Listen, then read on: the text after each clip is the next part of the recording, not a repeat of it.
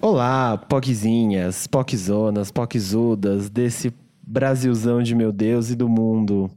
Hoje a gente está voltando com o elenco original do POC de Cultura Just Family. Just Family para fazer o tão esperado. Ah, Não, antes de falar qual é o episódio, que você já provavelmente já leu na descrição do, do Até porque esse suspense não adiantou pra porra nenhuma. É, filho. o suspense aqui não é. Mas vamos lá, vamos se apresentar. Eu sou o Felipe Hilário. José. Eu sou o Caco, gente. e esse é o POC de Cultura. Nenhuma manifestação. Eu sempre vou olhar a cara do Caco. Meninas, poquezinhas, hoje a gente vai falar do tão esperado que a gente fala desde lá do comecinho do POC, dos primórdios do POC, o episódio de autoestima. O Saravá. temido. o temido episódio de autoestima. Tá todo mundo bem hoje pra falar? Olha, tô. Acho eu tô. que sim. Pra, que- pra quem não sabe a tour, né, a gente não explicou tão bem assim. Aham. É, desde o começo do Pocket Cultura, a gente vem falando sobre a necessidade de abordar alguns temas, e isso vem acontecendo recorrente, assim. Né? A gente sempre senta pra discutir as pautas tal, tudo bonitinho. E numa dessas a gente resolveu colocar que ia ter um episódio de autoestima. Esse episódio ele foi sendo passado pra trás e pra trás. E pra trás. Nunca vinha. Bom, como vocês estão acompanhando, a gente tá no quê? No episódio 25, não é? 25. 25 já. E- Caralho, Até- 25. Sim. Já é Ah, meio ano. Estamos aqui há meio, Deus. seis meses. Se você é uma poquezinha que escuta a gente há seis meses, você está de parabéns, porque não é fácil. Não aguentar a gente É bodas do quê? Tem, tem nome de bodas. Tem. Nossa, faço Ai, sei lá, faça a Seis meses tem algum nome mesmo. Eu sei que tem Alguém, alguém sorvete, marca algodão hashtag, doce. hashtag Tem bodas POC pra todos cultura. os anos. Hashtag POC de cultura e diz aí qual é a boda, gente. Qual é a boda? Qual- qual é- Conversa qual com a é a gente na nossa boda? internet. É. O Caco tá procurando, vamos Boda lá. de. Não precisa mais. Ai, manda a boda mesmo quase. assim. É, é, a boda de seis meses é de plumas, mas se fosse de sete ia ser de purpurina, que é assim. Ah, então Então, de sete meses. a gente fala de novo. Isso. a gente ignora agora e fala só mês que vem. Mas plumas é viado também, né? É, né? Tem, tem sei o quê? Tem o que- burlesque. Só não é, só não é muito meio- politicamente correto hoje em dia, coisa de Exatamente. plu- pluma, né? Uma coisa As meio- veganas vão pluma, matar a é, gente. Mas é pluma pri- sintética. né? A gente tá Sintética, fazendo de pluma sintética. Pri, a, a Jéssica é vegana ou vegetariana? Vegetariana. Ah, tá. Então a Pri é que é vegana, né? Então a gente se fudeu com a Pri. A gente. É, é tudo sintético, é uma coisa mais Priscila. Tá bom, então. A Pri, então do você, nós estamos aqui pra você nos fuder também, tá? Bom, e continuando, finalmente o episódio saiu, né, gente? Sim. Sim, Sim. Sim. É hoje. É hoje. Gente, você não acha melhor a gente fazer esse, o sorteio primeiro do Simon? Porque, né, a gente terminou o, o, o fazendo não, um mas aí sorteio. que Não, vamos fazer por último. Vamos fazer tá por bom, último. Então a gente vai ter. Então vocês vão Depois ter do Dica das POCs. Tá, vocês vão ter que escutar até Vai. depois do Dica das POCs Pra pra, saber saber, quem ganhou. quem ganhou o livro do Love Simon. Aliás, deixa eu só fazer um parênteses aqui. Eu assisti o filme, eu não tinha assistido antes, tá? A gente indicando as coisas que a gente não consome. Não, eu assisti. Não, Eu acho eu assisti, tinha assistido. só nós três assistimos? É, o Caco ele tinha indicado em algum episódio, É, eu tinha né? indicado. Ah, eu, tinha, tá. eu tinha assistido logo, logo depois de, tipo, ter Ah, indicado. eu não lembrava, amiga. A gente então- foi no cinema, não foi? Foi, foi no cinema. Ah, tá bom então. Eu assisti Love Simon no Telecine e tá lá no Tele- Telecine Play. É, Mentira, a gente, gente não não ganhou um real. Não é A isso. gente não ganhou um real, E- mas... mas enfim, A gente. gente ganhou amor, é importante. É. Sim. E a gente assistiu no Telecine e é muito fofinho, muito legal. Quem não assistiu, assista. É que é aquilo que a gente tava falando, é um filme bestinha de Sim. comédia adolescente que Aham. a gente não tem, né? Sim, É, exatamente. LGBT LGBT precisa. nunca teve, A porque gente precisa LGBT ter esse sempre tipo é de morte, coisa. Sim, destruição exatamente. e desgraça. É, esse é uma comédiazinha romântica. É. Sim. Que tem cena fofinha em Sim. parque de diversão. Por falar Sim. nisso, não era uma dica das POC, mas eu vou gastar antes da hora. É, pra falar em, é, só pra remeter o assunto, tem uma thread no Twitter que é maravilhosa. Eu até é, coloco depois. É sobre filmes de, do universo LGBT que não tem justamente o final. Ai, que legal. Tipo, nessa coisa do, do drama, sabe? São, tipo, vários Sim. espectros possíveis. E, assim, é filme do mundo todo que tem, mas, assim, tem uns filmes meio bosta no meio também. Então, Ah, mas Tá. vale. aí. Mas é, tá válido. Maravilhoso. Acho que é tudo experiência. Vamos pro, pro episódio, então. Quem quer começar sobre Eu amo. O autoestima? Hilário, ele é muito... Vai, É que a gente Vamos tá fugindo. Eu já vi que a gente tá fugindo. Vamos lá. Quem quer começar? Posso, posso ser a. Pode. Pode. Dá o chute inicial, Caco. Tá. é, eu acho que assim, é, para falar de autoestima, a gente tem que ser muito sincero com a gente mesmo o tempo todo Eu acho que um dos maiores desafios, pelo menos pra mim, foi entender isso a partir do momento que eu me entendi enquanto pessoa. É, eu tive uma, uma relação com a autoestima muito esquisita, assim. É, durante a minha adolescência, ela existia de uma certa forma, mas era, era, muito, era muito surreal pra mim, porque assim, é, desde muito tempo eu me entendo como, tipo, um perfil mais ativo pra algumas coisas, né? De, tipo, é, fazer e, e resolver e tal, e ter essa postura mais assim. E tem momentos onde eu claramente não sou esse perfil nem um pouco ativo, sabe? Eu sou a pessoa mais introspectiva, mais distante, mais tudo. E é meio engraçado como eles entram em conflito o tempo todo. E isso afetava muito minha autoestima, porque nos momentos onde eu tinha que relacionar minha autoestima com alguma coisa que eu queria, eu não conseguia. Então era tipo, sei lá, eu quero ficar. Na época, né? Eu ficava com meninas na escola, por exemplo. Eu queria ficar com alguma menina. Aí eu não tinha autoconfiança suficiente pra virar e chegar nela, porque minha autoestima tava cagada e eu achava que eu era o pior dos seres humanos. Aham. E aí, se não era isso, era, sei lá, ah, eu quero testar alguma coisa no meu look, mas eu não me sinto confiante porque eu acho que eu vou ser ridículo de fazer isso desse jeito, sabe? E eram, foram questões assim que meio que povoaram minha adolescência, assim, quase que inteira. E eu fui percebendo que com o tempo isso foi meio que diluindo, assim. Eu fui percebendo que quanto mais eu tava do jeito que eu gostava de estar, menos eu tava agradando as pessoas, mais eu tava feliz. Tá. E era muito engraçado porque, assim, é, eu comecei a desenvolver as coisas mais por necessidade na hora do que entendendo o que eu tava fazendo, entendendo, tipo, bonitinho. Por exemplo, hoje eu sei é, militar sobre gordofobia, militar sobre racismo, militar sobre um monte de coisa, mas todos esses momentos que eu passei, eu literalmente lidei com essas coisas na hora, assim. É, foi um processo de, tipo, quebra de, de tabu e de coisas que eu entendia na hora. Tanto que, assim, né? é, e depois eu até faço um comentário maior sobre isso. Eu fui jogado numa comunidade nazista na época do Orkut e eu recebia de 2 mil a 3 mil mensagens de ódio por dia. E desse rolê, assim, de receber mensagem de ódio por dia, como é que você cresce se entendendo homem negro? Com, tipo, isso foi com 14 anos. Como você começa a crescer se entendendo homem negro com 14 anos de idade, sabendo que isso te acontece? É, e depois disso, assim, tipo, você vai linkando isso, aí vai linkando sexualidade, e eu sofri bullying também. Então, foi um processo que, de tanta coisa que acontecia, meu, tipo, meu jeito de lidar com isso era meio que, tá, eu vou, né, vou chutando essas Aham. portas aí e vou me resolvendo.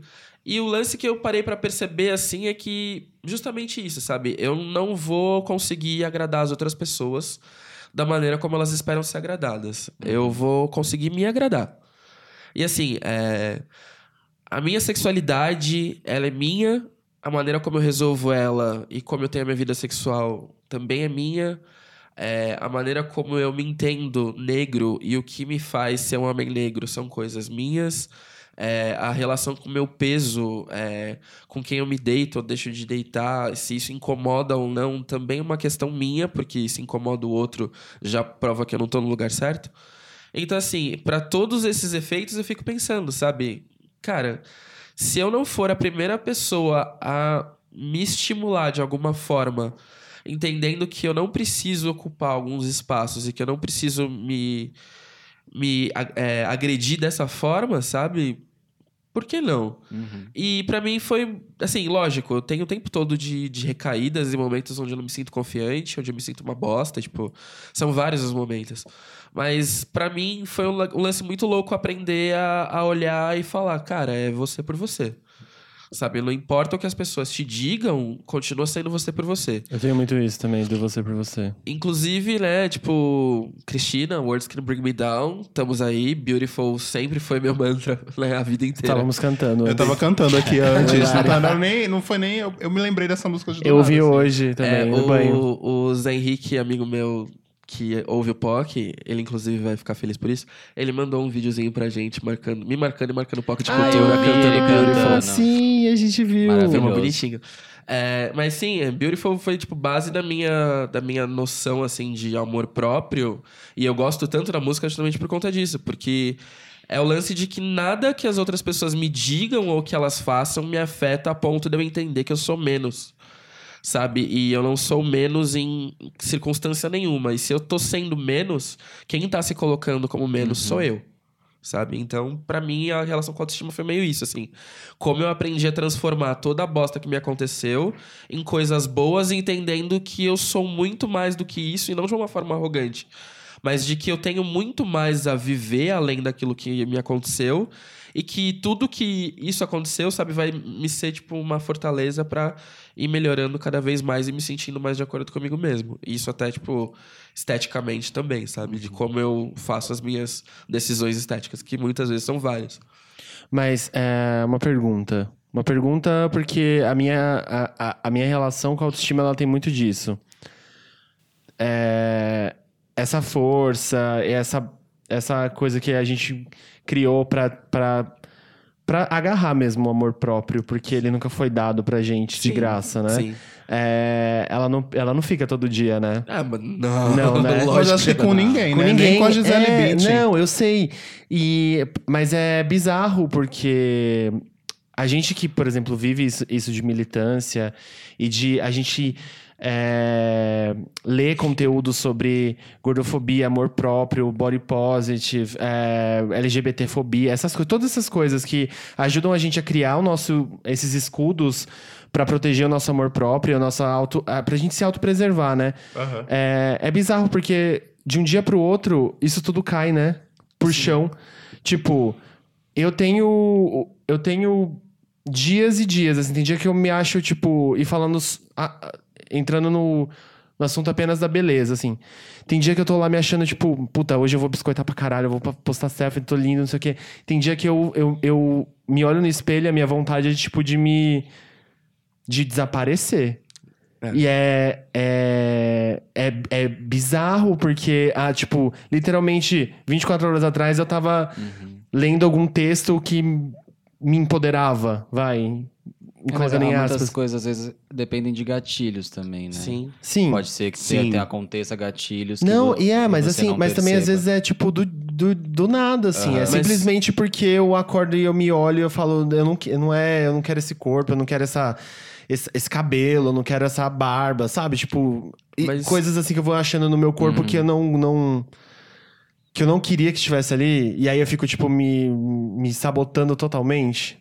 É, mas duas coisas. Eu acho que existe o lance da, da resiliência programada, né? Do tipo, Aham. quando você se descobre, né? Tipo, uma pessoa LGBT e tudo mais. Lógico que nem todo mundo passa por esses casos, mas quando você entende que existe um nível de complexidade em ser quem você é, você precisa de resi- resiliência o dia inteiro e, meu, isso faz parte da sua vida, sabe? Você vai ter que sair na rua, Sim. você vai ter que ser uma pessoa mais forte, porque você vai ouvir Aham. é, xingamento, você vai ouvir coisas, você vai ouvir um monte de coisa que vai te afetar diariamente. Então, assim, você precisa acabar meio que criando essa capa que vai te proteger durante algum tempo. Só que essa capa, ela não é, sabe, tipo, impermeável. Não, não. E eu acho que a gente acaba se prendendo muito ao fato de que a gente tem essa capa pra lidar com o dia a dia. E às vezes a gente esquece que, tipo, tá. Tudo bem ser vulnerável, acho que é o ponto número um. E que, tá, essa capa não, não vai ser, sabe, a coisa que vai ficar em você e vai te proteger de tudo. Você vai passar por algumas coisas e vai Sim. entender que isso, isso rola, sabe? E é, e é uma coisa, acho que até pra tentar, sei lá, não sei se a gente tem público que é hétero, branco. Acho que sim. A gente deve ter. Homem hétero branco, né? Acho Porque- que sim. Mulheres, graças Mulheres a a Deus, gente Tem, temos. tem um amigo meu que escuta assim, o É, Gabriel então, Subitil. E é uma, é uma boa até pra. Bem-vindos, inclusive, héteros. É, É, bom que sejam vocês bem-vindos. continuem escutando a Exato. gente. O que eu queria dizer é só que, às vezes, a nossa força e a nossa. O nosso jeito de ter que lidar com algum tipo de, de problema que a gente vem enfrentar, e falando aqui de uma posição de um. De, tipo, a minha minoria é só ser gay, sabe? Mas eu tô falando assim, até os meninos por serem negros. E, enfim, cada um, cada um tem a sua luta. Quando, quando vocês ouvem a gente, tipo, meio que perder a paciência, não colocar aquele, aquela ideia do o complexo da pessoa mimizenta ou, ou histérica que tá pedindo por. por é, direitos a mais que, que os seus. Porque tem muito isso, né? A gente, por ter que, que- por ter que lutar todos os dias e por ter que, tipo, reivindicar espaços que não são nossos, e aí você, sei lá, é colocado numa posição de liderança. Só que aí você tem que ficar lutando contra o ego masculino que é maior que o seu. Sim. E aí você tem que. É, é, que, é maior, é, que é maior que o seu, não, que é maior que você. E aí você tem que ficar o dia inteiro reivindicando esses espaços, aí você fica, tipo.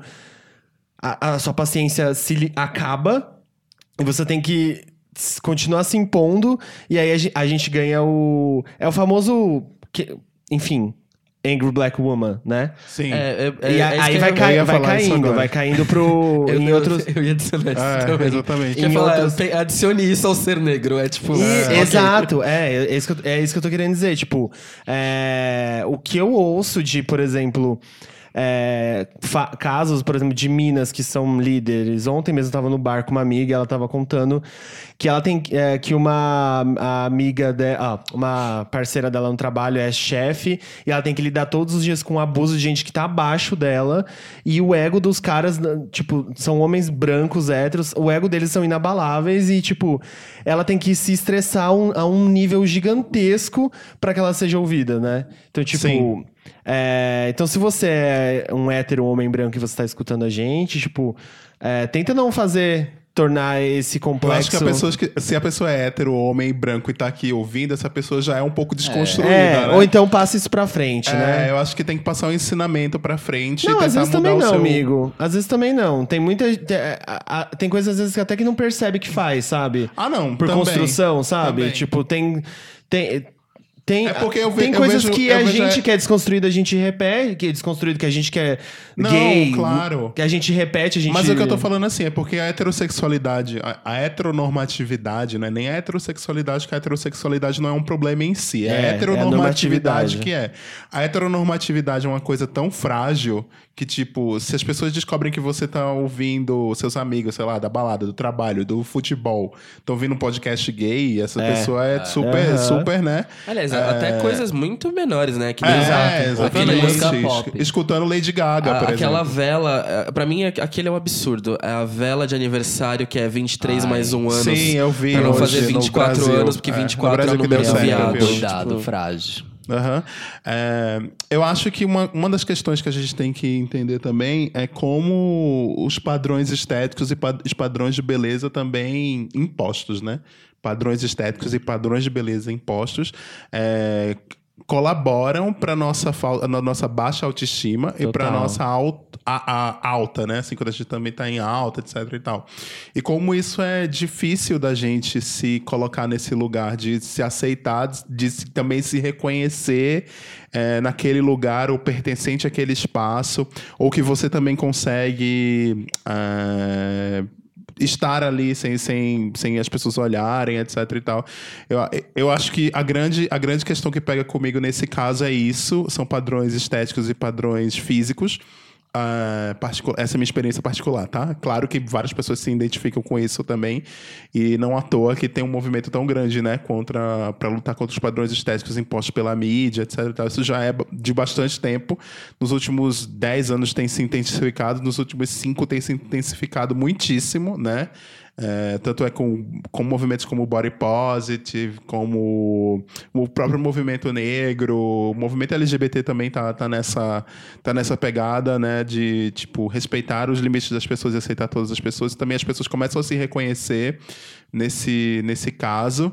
E eu acho que é uma das coisas que mais contribuem para também isso contribuem para você também se fechar. Porque quando você tem uma questão de baixa autoestima, pelo menos no meu caso é assim, ahn, você pode ser a pessoa mais foda do mundo, você pode ser a pessoa que tem o melhor trabalho, que tem os melhores amigos, etc e tal, e você vai estar se sentindo um lixo em determinado momento. E isso não tem só a ver com depressão, etc e tal, não tem em absoluto, porque, enfim, depressão é outra questão, né? Também pode envolver É, são- isso. são interligadas São alguma interligadas, forma, mas não mas não são é não é necessariamente, necessariamente isso. Mas você pode estar se sentindo um lixo e ficar ali trancado em casa porque, tipo, você não tem uma roupa pra sair ou porque você não vai se sentir adequado pra estar naquele determinado lugar. Ah, tem, por exemplo, no meu caso, eu não frequento a The Week. Nunca. Ah, né? Ah, Eu sinto que a gente tá se aproximando de um, de um negócio que eu quero muito falar e eu tô só aguardando. Vai falando. ah, eu nunca frequento a The Week, por exemplo, que é o, é o. Eu ia falar o antro, mas antro é uma palavra muito, muito ruim. não deixa de ser. É a meca das, das bichas Barbie, né? Em São Paulo. Nossa. Ah, em toda cidade deve ter um lugar onde as bichas Barbie vão, etc. Tira a e camiseta. Tira a camiseta, fica lá de- demonstrando seus músculos definidos, etc.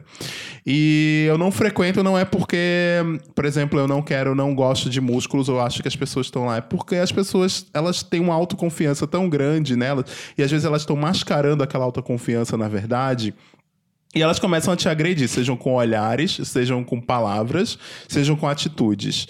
Então eu não frequento esse tipo de lugar, por exemplo. Isso e por quê? Porque ela mina a minha autoestima de um jeito que é bizarro, sabe? É bizarro. Eu só fui a eu logo que eu me mudei para São Paulo, eu fui lá.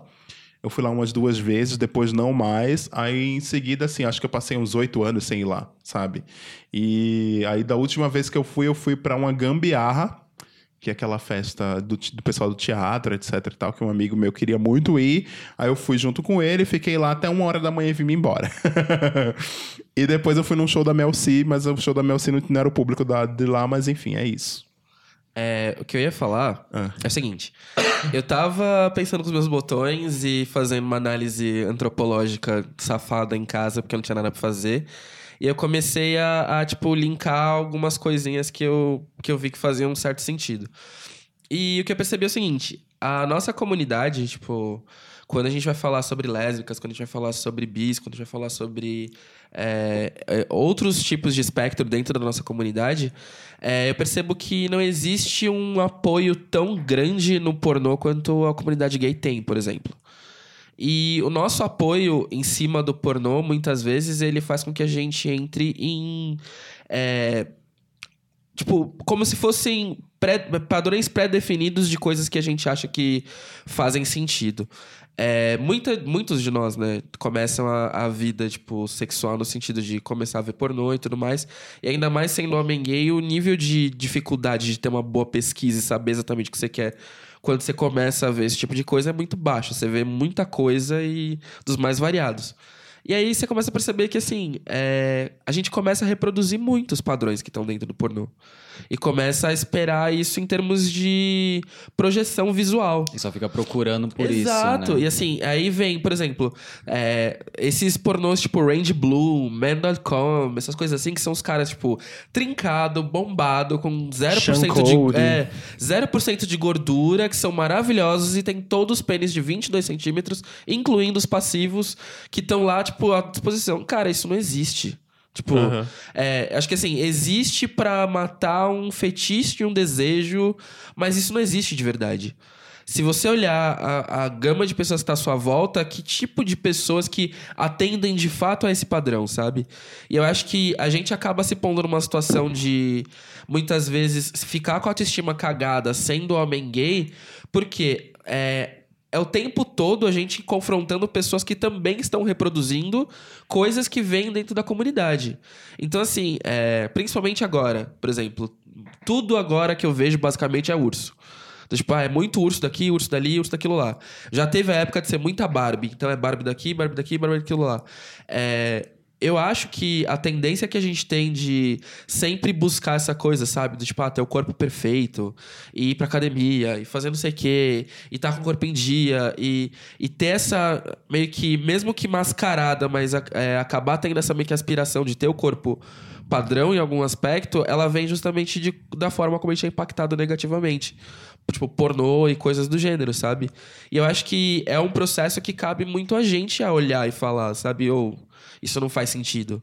Porque é, quanto mais eu vejo, a gente tá mais afundando nisso. Tipo, você vê mais caras é, se tipo, submetendo a dietas absurdas e treinos absurdos de academia Anabolizante. anabolizante pra pertencer a um tipo de corpo que o cara às vezes não tem. Você vê gente frustrada falando o tempo todo sobre tá gorda ou sobre tá se sentindo mal por tá gorda e a pessoa não sabe nem por que, que tá reproduzindo isso. É, a complex, é, o complexo que os, os homens gays têm com o tamanho do pinto, do tipo, ah, não é o suficiente, ou tipo, sempre aquela coisa do. Eu vi uma coisa que pra mim foi pavorosa. Que era escrito um tweet que era, tipo, na verdade, todo homem queria ter mais dois centímetros. E aí eu fiquei, tipo, caralho.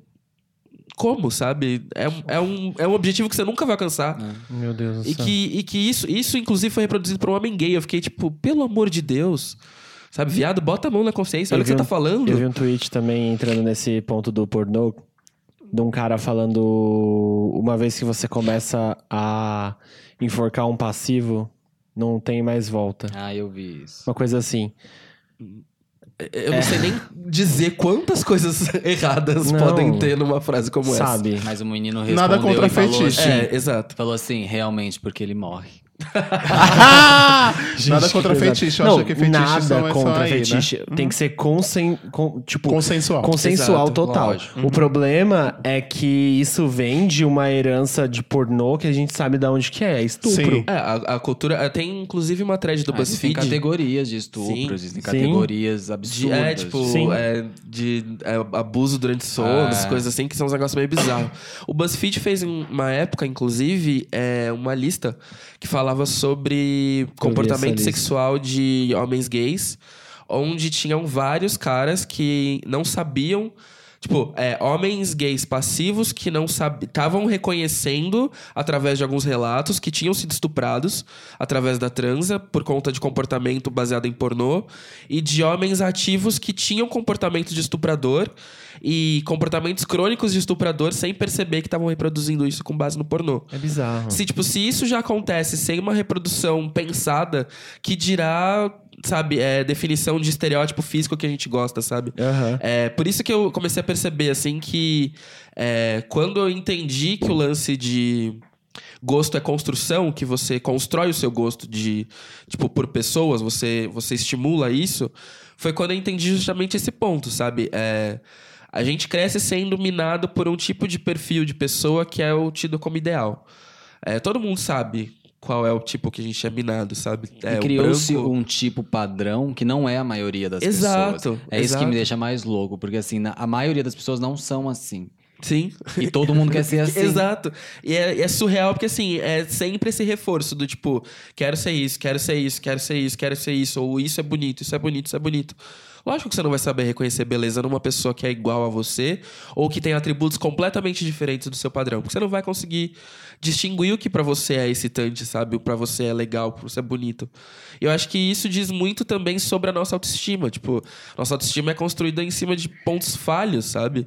E a gente não sabe o que é bonito em várias, as- É, várias vezes. E, a- e até quando a gente entra, por exemplo, no, no lance do urso, agora, que agora Nossa, é que as a pessoas moda, também impõem um, pa- esse É um padrão, né? padrão Sim, dentro de É um negócio padrão que foi as pessoas ficam feito. dizendo, a gente tá fora do padrão. Não, vocês estão querendo padronizar as pessoas do mesmo jeito. Não, é, Sim. é tipo assim, você, você, você, pra você ser um urso desejado, você tem que dar check em várias listas. Sim, tipo Muscle Você não tem que ser só Bear, gordo, você- gordo e peludo. Não, você tem que, você tem que ser primeiro um dominador, Sim, Sim. sim. porque se você é um urso passivo já não rola, né? Já Aham. não é mais o desejo da, da galera. Aliás, começa a lista de exclusão que o- é, ursos orientais e ursos negros são, tipo, basicamente É. excluídos da, Existem, relação, né? é. Sim. E aí você tem que dar um check em várias categorias pra você ser considerado um urso. Aí você tem que usar um harness na balada e tem que ter toda uma, uma pose de tipo valentão e. e- Ou usar com um pouco de couro, ou é, ser poliamorista. exato, o couro é um harness, é o que eu Ah, falei. aham. E aí você tem que ser tipo. Sabe, pra você ser urso, você não pode ser afeminado. A- a- entra a padronização é a mesma, só que com outro tipo de corpo, onde é, tipo, tipo, isso poderia ser feito pra empoderar, para as pessoas se sentirem melhor, para as pessoas se unirem em grupos, para as pessoas conhecerem outras pessoas. E aí entra o quê? A padronização dentro de um, É, e outra coisa de um que espaço que não era pra ser. sobre o fetiche, pra tomar cuidado se você tem algum tipo de fetiche, pra você não atacar a autoestima da pessoa que você vai fetichizar. Porque pode acontecer de você querer aquele corpo apenas pra sexo e você não vai se relacionar com, essa, com esse tipo de pessoa, entendeu? Sim. É, eu acho que não só pela questão ursina, assim, mas eu acho que é engraçado como a gente sempre tende a virar um exército de viado, sabe? É, como a gente não consegue mais primar pelo. que tal eu ser o mesmo de alguma forma?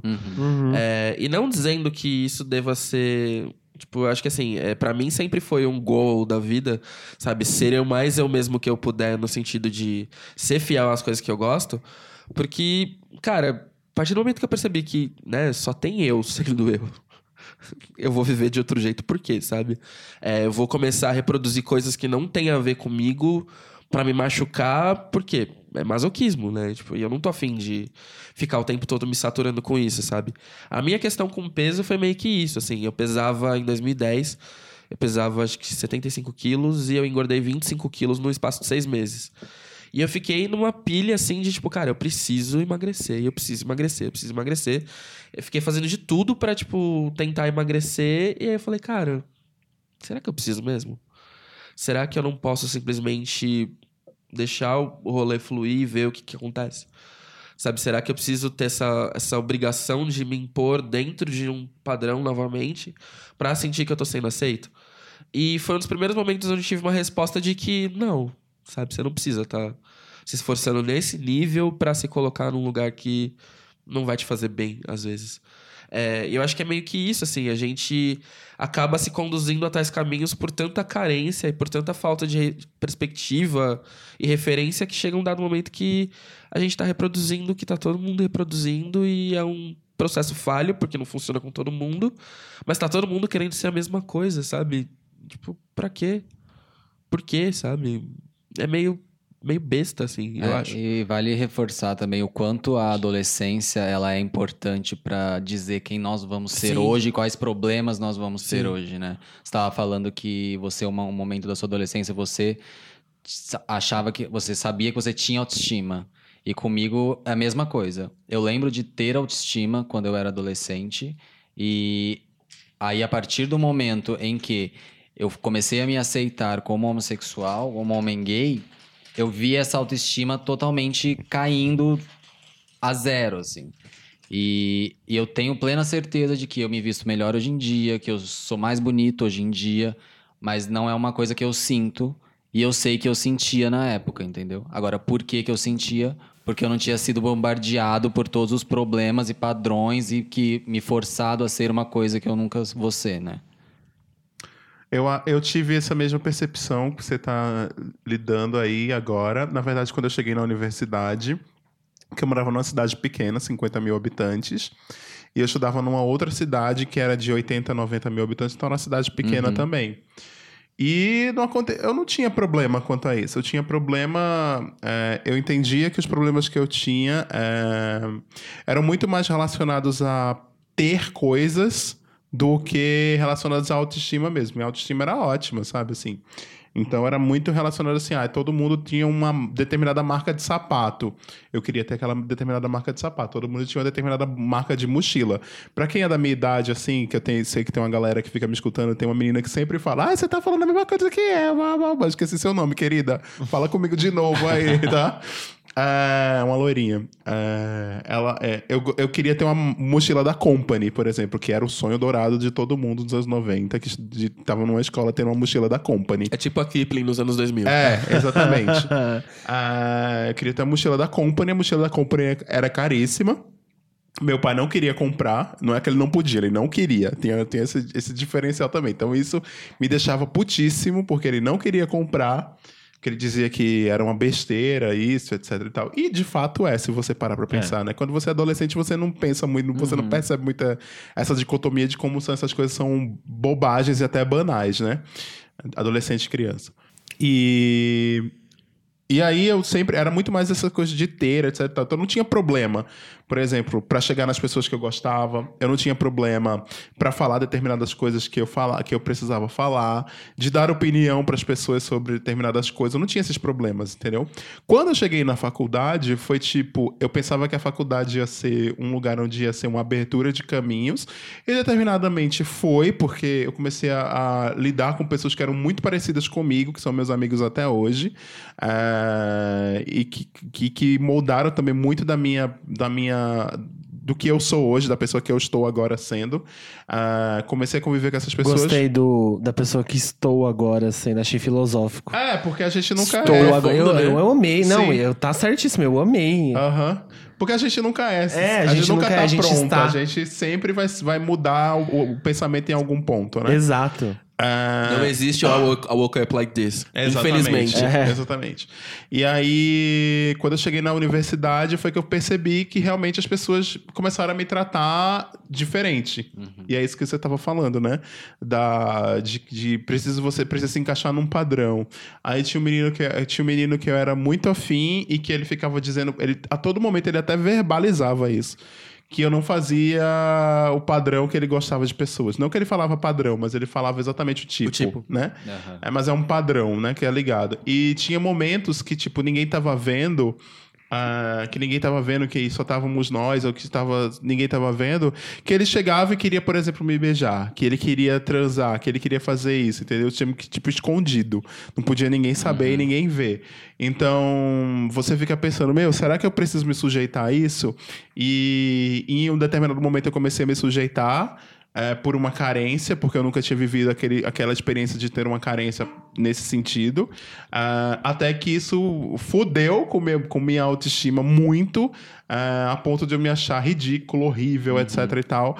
Ah, eu não cortava o meu cabelo, por exemplo, eu não. Eu usava umas roupas todas. Quem me conhece da faculdade me via andando pela, pela, pela Católica nessa época lá em Recife, ah, e tá escutando aí, vai lembrar disso tudo. que eu andava com, com o cabelo assanhadíssimo, que eu andava com as roupas é, horríveis, enfim. E aí eu ficava pensando, meu, por que eu tô fazendo isso? E eu achava que era um, um estilo, e na verdade era tudo uma sabotagem, sabe? Porque se eu não sou parte do, do, do padrão que você quer, então não vou ser mesmo e vou ficar bem, bem horrível. Isso é uma, é uma questão que depois, com o tempo, eu não fiz terapia pra preciso voltar pra terapia pra justamente lidar esse ponto da minha vida de, sei lá, de 2004 pra cá, vamos pensar. É porque eu tenho, eu fiz terapia antes, bem antes, né? Então, preciso muito eh, voltar para perceber isso, mas eu já, já é uma percepção minha que isso aconteceu. E só mudou, eu só consegui refletir e fazer essa mudança eh, pessoal eh, de que eu preciso me valorizar como o Caco estava tava falando e que se não for eu por eu não, não existe, né? Não tem como. Ah, só aconteceu de 2012 para cá. E assim, numa toada muito lenta, muito gradual, eh, que ainda preciso me resolver em muitas coisas. Por exemplo, eu ainda tenho um complexo de ir numa praia, por exemplo. E tirar a camisa na praia. Eu tenho super complexo. Tem um amigo meu que mora em Santos, eu tava na casa dele outro dia, e, e aí a gente foi na praia em Santos, né? E aí eu fui na praia de camiseta e bermuda. E ele disse: Por que você não tira essa camiseta? Não, não quero. Eu disse: Por quê? E ele ficou falando horrores e dizendo: Você tem que melhorar isso. Você não é essa pessoa horrível que você tá achando que você é, etc e tal. E são todas construções, né? Sim, que são colocadas sim. pela, pra gente, que eu não tinha isso antes, muito pelo contrário. E isso foi construído e colocado na minha cabeça de um tempo depois, entendeu? E pra tirar é uma é dose pra leão, né? A minha, minha história é bem parecida com a sua também. Tipo, quando eu era pequeno, a minha autoestima ela existia. O meu problema era em ter as coisas que as outras pessoas tinham. Tanto que hoje eu vejo que eu compenso com o meu dinheiro tudo isso. Ah, mas Sim. com certeza. Tipo assim, é, eu não guardo meu dinheiro e eu compro. Eu, eu sei que eu estou querendo satisfazer um menino de 12 anos que não tinha dinheiro pra comprar um tênis. Não, mas isso, isso acontece. Isso não é nem só quando você não tem dinheiro. Porque, por exemplo, como eu já falei aqui algumas vezes, meu pai tinha, era um advogado que tinha bastante grana, a gente tinha. A gente era uma família relativamente classe média alta, feliz, que, tipo, eu dizia, aparecia o brinquedo na televisão e dizia, eu quero, chegava o brinquedo na Aham. minha casa. Isso não acontecia, mas eu tinha, tinha regras na minha casa. Então, Sim. essas regras eram bem rígidas, Aham. porque meu pai tinha sido militar, então, né? ah, E aí tinha regras. E uma das regras era, tipo, a gente não tomava refrigerante. Nunca. Nem pra sair. Quando a gente ia num restaurante, eu pedia uma Coca-Cola, meu pai gritava horrores no restaurante, chamava a atenção de todo mundo, dizendo que tinha fruta no Brasil e que é pra você tomar suco, etc e tal. Como é que você vai tomar um refrigerante? Errado ele não tá, porém é muito triste. É, muito, triste. Mas pra uma criança, o lúdico é muito foda, Sim, né? sim. Imagina ainda mais uma criança como eu, que cresceu no final dos anos 80, início dos 90, que a propaganda, A propaganda era tipo, compre explodiu, batom, eu é, tenho, tipo, você é- não tem. Tenho, Era isso que eu ia tenho. falar. Tipo, a, a propaganda era agressiva Sim. até, tipo, até, sei lá, 96 É, ser por aí. Não, ainda. até 2005, por aí, Era, acho tipo, que era era. muito agressivo. É. Eu até- amo que aqui são quatro publicitários. É, e era propaganda pra criança. É, tipo... É, não, era totalmente voltado. E, tipo, Sim. eram palavras assim, hiper, é, tipo, com Eu imposições. tenho. Tinha, uma, da- tinha uma, uma- um A negócio do, do Mickey. Mickey. que era eu, tenho, você não tem. Tipo, isso é um absurdo. Sim, exatamente. Mas aí o que, é que eu ia chegar? Quando eu ganhei o meu primeiro salário de estagiário, que foi tipo 21 anos, que eu tive esse super privilégio de só começar a trabalhar aos 21 anos, que eu sei que não é a realidade de muita gente, inclusive que está nos ouvindo agora, é, a primeira coisa que eu comprei foi um McDonald's. Juro. E depois eu comprei seis, é, seis garrafas de dois litros de Coca-Cola e coloquei tudo na minha geladeira. Fiquei, que perfeito. é, e fiquei tomando Eu entendo Coca-Cola. completamente. É, Amigo, exatamente. É, eu, até uns 10 anos, a gente também não tinha muitas privações financeiras, não. Tipo assim, eu ganhava brinquedo do, no Natal e aniversário, que meu, meu aniversário é próximo do Natal e tal. Bastante, eu sempre tive bastante acesso a brinquedo e tal, essas coisas. Mas quando deu 10 anos, eu cheguei uns 10 anos assim, a gente teve entrou em uma crise financeira. Eu mudei pro Nordeste. É, no Nordeste, o meu pai, por é, a minha mãe parou de trabalhar por causa do meu pai. Meu pai pediu pra ela parar de trabalhar, ela parou. E aí eles foram, ela foi morar no Nordeste pra, por causa da minha rinite e da minha sinusite, da minha bronquite, de todas as minhas ites. Que uma vez a gente foi passar as férias na casa de uma prima dela lá. E eu tinha ficado passado as férias inteiras muito bem. Eu não precisei tomar um remédio, fazer uma inalação. E ela, por causa da minha saúde, ela decidiu mudar pra lá. E aí a gente chegou na. Chegou em Aracaju, o meu pai, por. Porque ele não estava de acordo com a, a decisão da minha mãe, parou de ajudar minha mãe. E minha mãe não trabalhava mais por causa dele. É a famosa alienação parental. Exato. E aí a gente começou a não ter mais grana, né? Aham. E foi bem na época que eu tava fazendo a transição pra adolescência e tal, tipo, que eu tava querendo, sei lá, é, querer me vestir de um jeito, ganhando minha atitude, minha, minha personalidade, né? Crescendo isso dentro de mim. E foi bem nessa época. E aí eu lembro de, tipo, muita privação de roupa. Roupa era uma coisa que eu tinha pouca roupa e não, era, não eram as roupas que eu queria e não eram os tênis que eu queria. E hoje, quando eu pego meu dinheiro, tipo, de, de- meu salário, é, muita gente me br- brinca comigo mesmo, tipo assim, nossa, você é viciado em tênis, que lá. você-" E eu, eu tenho plena noção. Quando eu, sempre quando eu tô comprando um tênis, é bizarro. Sempre quando eu estou pagando um tênis, eu lembro, lembro de um tênis que eu tinha quando eu era criança. E eu amei aquele tênis, ele era muito novo. E no segundo dia que eu usei ele, eu tropei. Ele era tipo aqueles. Ele era aqueles piratas, sabe? Só que quem vendia era tipo revendedora de interior, Aham. que vinha pra 25 de março em São Paulo, comprava um monte e revendia no interior por um preço mais, mais caro. E aí eu comprei aquele e o material era bem ruinzinho. E eu tropecei. Na hora que eu tropecei, eu olhei pro bico do tênis, ele tava aberto. Ele abriu um, um buracão na frente do tênis. Sempre que eu estou comprando um tênis, um sapato, eu lembro desse momento. Tipo, porque era a única coisa que eu, que eu amava ter, minha, e tinha, tinha estragado. E eu não sei se eu, de- eu devo ter me feito alguma promessa, assim, quando eu for rico, eu vou comprar muitos sapatos. Mas acabou acontecendo, tipo, e hoje eu tenho. Eu fico compensando. E você não é rico, hein? E eu não sou rico. é, exato, fique claro, eu não sou rico. Tipo assim, eu, eu não ganho mal pra, pra. Eu consigo me sustentar sozinho com, com o José aqui em São Paulo. A gente consegue sustentar, mas eu não sou rico ainda. E assim, o dinheiro que eu poderia estar investindo pra ir numa viagem, pra fazer alguma, alguma outra coisa, investindo pra comprar uma casa, eu tô comprando tênis, a, a doidada. Eu, tipo, é real, assim. Coloca, É faz. uma compensação ridícula, mas que. Eu sei que tem um por trás disso, sabe? Quando é eu, lógico. Tipo, é, roupa também é a mesma coisa. E roupa também tem muito a ver com o lance da faculdade. Na época que eu tava na faculdade, eu comecei a engordar e as minhas roupas não estavam mais entrando em mim. E eu não achava roupa que entrava em mim, roupa legal que entrava em mim, né? E assim, na faculdade eu era, tipo, eu comecei a ganhar barriga só. Não era, tipo, dis- meu, Não distribuído no meu distribuído é proporcionalmente. proporcionalmente. É.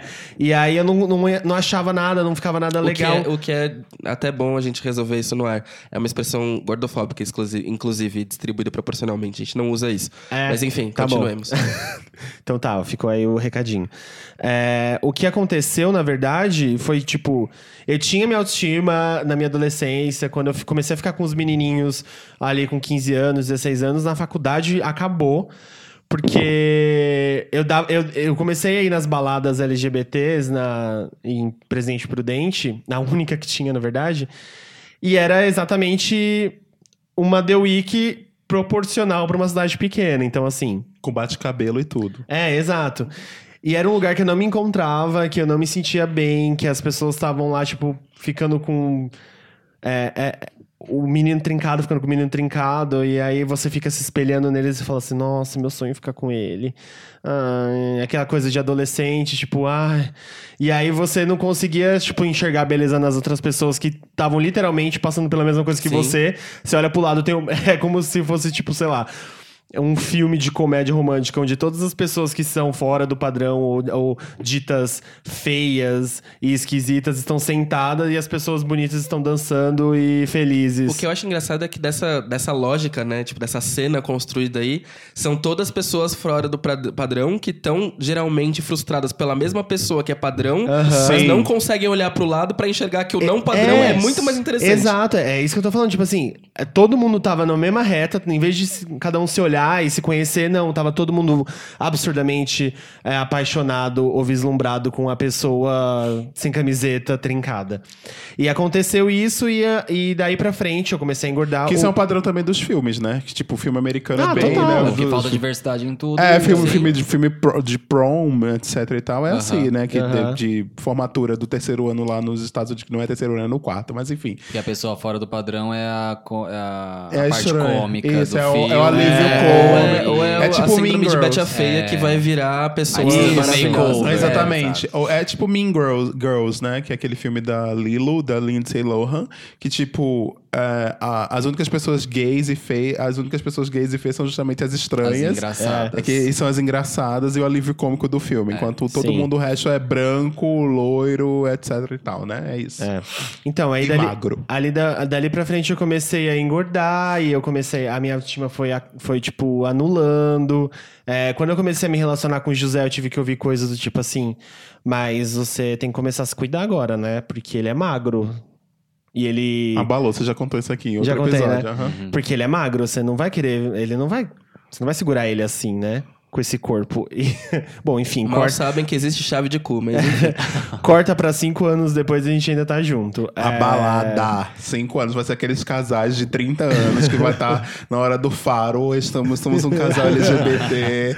Estamos há 30 anos juntas. Tá vendo? As gays não são Ai, no faro não, promíscuas. bicho. ah, tô dizendo. Faro nem vai estar vivo. É, E aí, desde então, tem sido, tipo, muito uma luta, assim, pra me conseguir.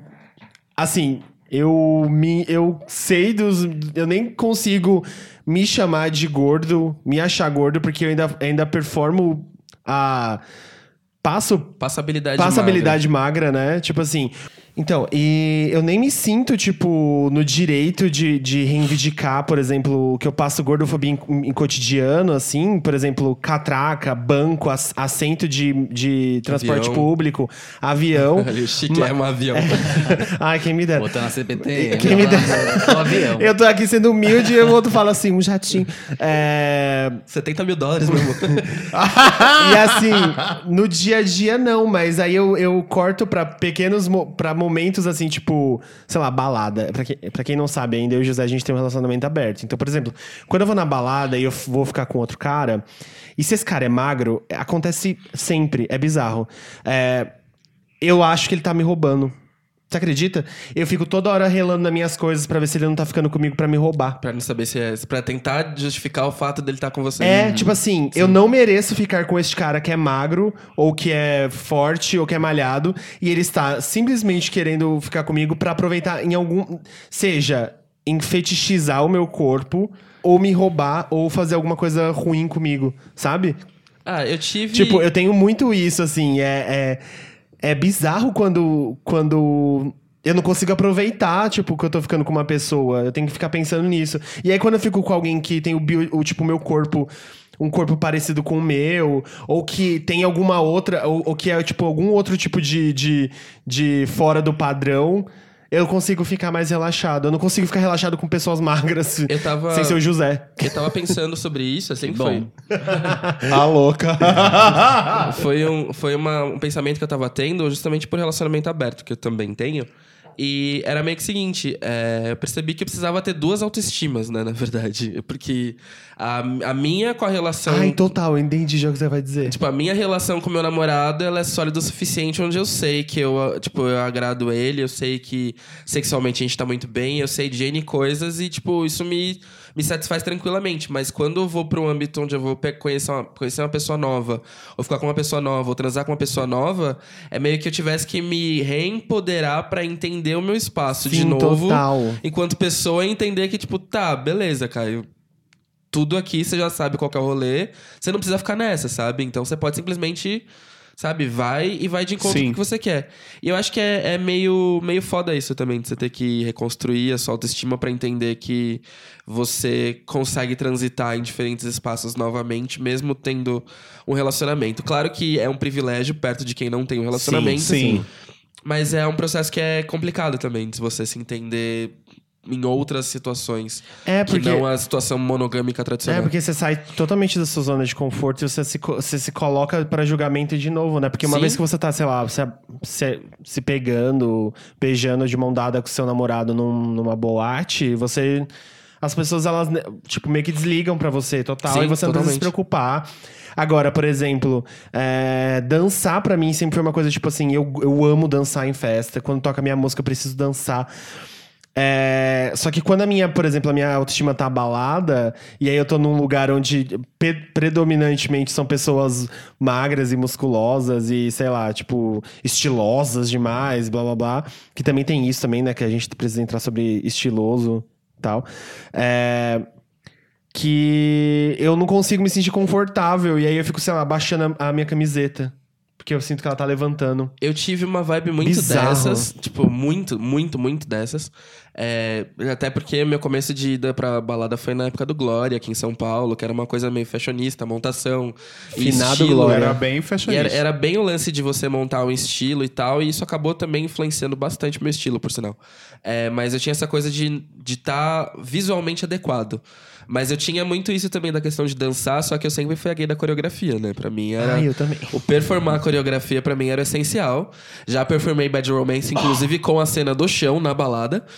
Então, pra mim, era uma coisa que, assim, faz parte, sabe? É, é parte do, do Eu já do fiz ato. isso em Girls da Beyoncé, que ela tem a hora que ela tá na, na areia, que ela tá dando Sim. umas voltas no chão com as pernas. Eu fiz isso já numa balada. Eu, eu fiz... eu Gente, tava- tava- olha, eu e o José estamos aqui só criticando com o olhar. Tudo bem. O José faz também, ele tá, ele tá criticando aqui, ó. Mas ele faz também. Eu tô criticando Toca uma Pusquete Dolls pra você ver na balada. I hate this part, tá lá o É. Eu O tô criticando breakdown de- de When I Grow Up. Eu tô criticando de pura ironia, porque assim, é, eu também sou aquela pessoa que vai pra balada e fica suada, morrendo. Eu também, né, eu também. Acabada. Aí Ah, quando eu olho pro lado, balada? tá aquela gay impecável. Impecável, Três horas sim. da manhã só assim, no passinho. Ah, toma vergonha. aí, eu digo- aí eu fico olhando, meu Deus. Aí teve- tinha uma época que eu ficava falando assim, cara, o que que, tô- que que eu tô fazendo errado, né? Que eu tô Nada. aqui imprestável, ninguém chega perto de mim. Até eu vi um tweet sobre isso ontem, é, que viralizou alguém retweetando a minha timeline, que era um- uma pessoa, tipo, a gay se, se acabando de dançar, chora lá. E aí aí depois, e em cima era tipo, por que ninguém chega em mim na balada? Porque você tá lá se acabando, performando. Não, e, pra- e pra mim uma balada incrível é quando é assim. Sim, Eu também. me sinto muito Sim, feliz quando eu saio contas, encharcado. O objetivo da balada é, É, esse, é, não, uma não vez- é tipo, você ir lá caçar. Eu me sinto muito mais feliz e aí eu sinto, eu sinto que a minha guarda tá totalmente ba- a- tipo, Aberta, né? aberta, assim, quando eu tô, tipo, muito livre, e aí eu não tô nem me importando se as Sim. pessoas estão olhando. Isso pra mim é muito melhor. Só que quando acontece da, da, da nossa cabeça, da nossa autoestima tá, tipo, bagunçada, a gente não consegue chegar nesse nível do Nirvana, né? Sim. A gente Não. sabia A que gente não consegue aproveitar as coisas. Pra mim era o lance até do oposto disso. Porque eu comecei junto com essa coisa, sabe? Do, ah, vou pra balada, na balada eu tenho que estar bonito, eu tenho que estar apresentável, porque alguém pode querer se interessar. E isso era uma coisa que acontecia comigo direto. E eu fui, eu tava até falando com o Hilário, foi um papo que a gente teve na volta do, do, do metrô, indo, voltando do POC, falando que eu era a ficada das duas da manhã, sabe? Que, tipo, quando Ah, todo sim. mundo se arranjava, eu tava lá sobrando, e vinha alguém que já tinha ficado com alguém, ou não tinha desencantado até a noite, e a pessoa resolvia me dar atenção. E isso começou a minar muito, assim, minha, minha autoestima. Até porque, infelizmente, balada paulista aqui, dependendo do lugar que você vai, a maioria das pessoas são brancas e nunca tiveram noção de uma relação interracial ou como Sim. se portar Uhum. e respeitar uma pessoa negra. Exatamente. Então era um lance meio que, tipo, eu acabava sobrando. E aí eu comecei não só a me libertar e ser a gay da coreografia e de querer performar e dançar em tudo quanto é canto e, tipo, e adorar a balada pra isso, porque era um jeito de que, tipo. Foda-se, sabe? Eu não tô ligando. Era um jeito de fingir que eu não estava ligando pro fato de que eu seria rejeitado. Mas em contrapartida virou um meio que um empoderamento do tipo, foda-se, sabe?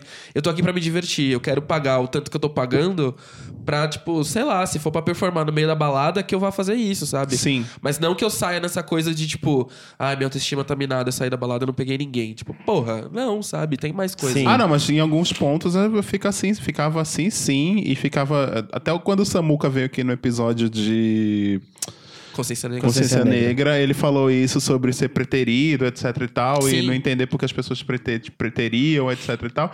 E eu me identifiquei completamente, assim, sabe? É, quando eu comecei a frequentar balada, é, eu comecei a frequentar balada com 17 anos, fui com ID falso, minha mãe tá ouvindo isso, minha mãe vai, minha mãe vai falar comigo depois. Como é essa história? Me conta. Ela, ela tudo, ela quer saber em detalhes agora que eu falo aqui nesse podcast. Um beijo, mãe. Um beijo, mãe. Beijo, Dona. Beijo! E aí, enfim, eu ia com ID falso e tal. E até, tipo, o, o grande, o grande divisor de águas da balada, pra mim, foi chegar na faculdade mesmo. Sabe? Que é essa história que eu tava falando antes. É, e aí eu comecei a, ser- comecei a enxergar que eu era preterido demais, assim, entendeu? Porque antes eu não, eu não sei porque eu não enxergava isso. Ou Talvez porque antes eu tinha a minha autoestima bem resolvida e bem elevada, ah, eu conseguia me resolver bem assim no- nos espaços, entendeu? Então, enfim. Mas logo depois, e logo que eu me mudei aqui para São Paulo, ah, não, logo que eu me mudei, que eu entrei na faculdade, eu passei dois anos sem trepar, sem fazer sexo. Por questões de, de ser preterido, preterimento, autoestima baixíssima, etc. tal. Passei dois anos na faculdade, tem quatro, É- imagina. é um né? péssimo motivo pra high five, mas o meu foi exatamente a mesma coisa no mesmo período da faculdade. Exatamente. Foram dois anos quase sem, tipo. Aham. Eu ficava esporadicamente com as pessoas, era coisa de, sei lá, uma ficada por trimestre, e olhe lá. Sim. E transa foi, tipo, um período de, sei lá, uns dois anos sem saber Sim, o que é uma sim, bilola. sim, sim, e sim. foi duro. Sim, e Quer depois... dizer, não foi porque não tinha. Aham.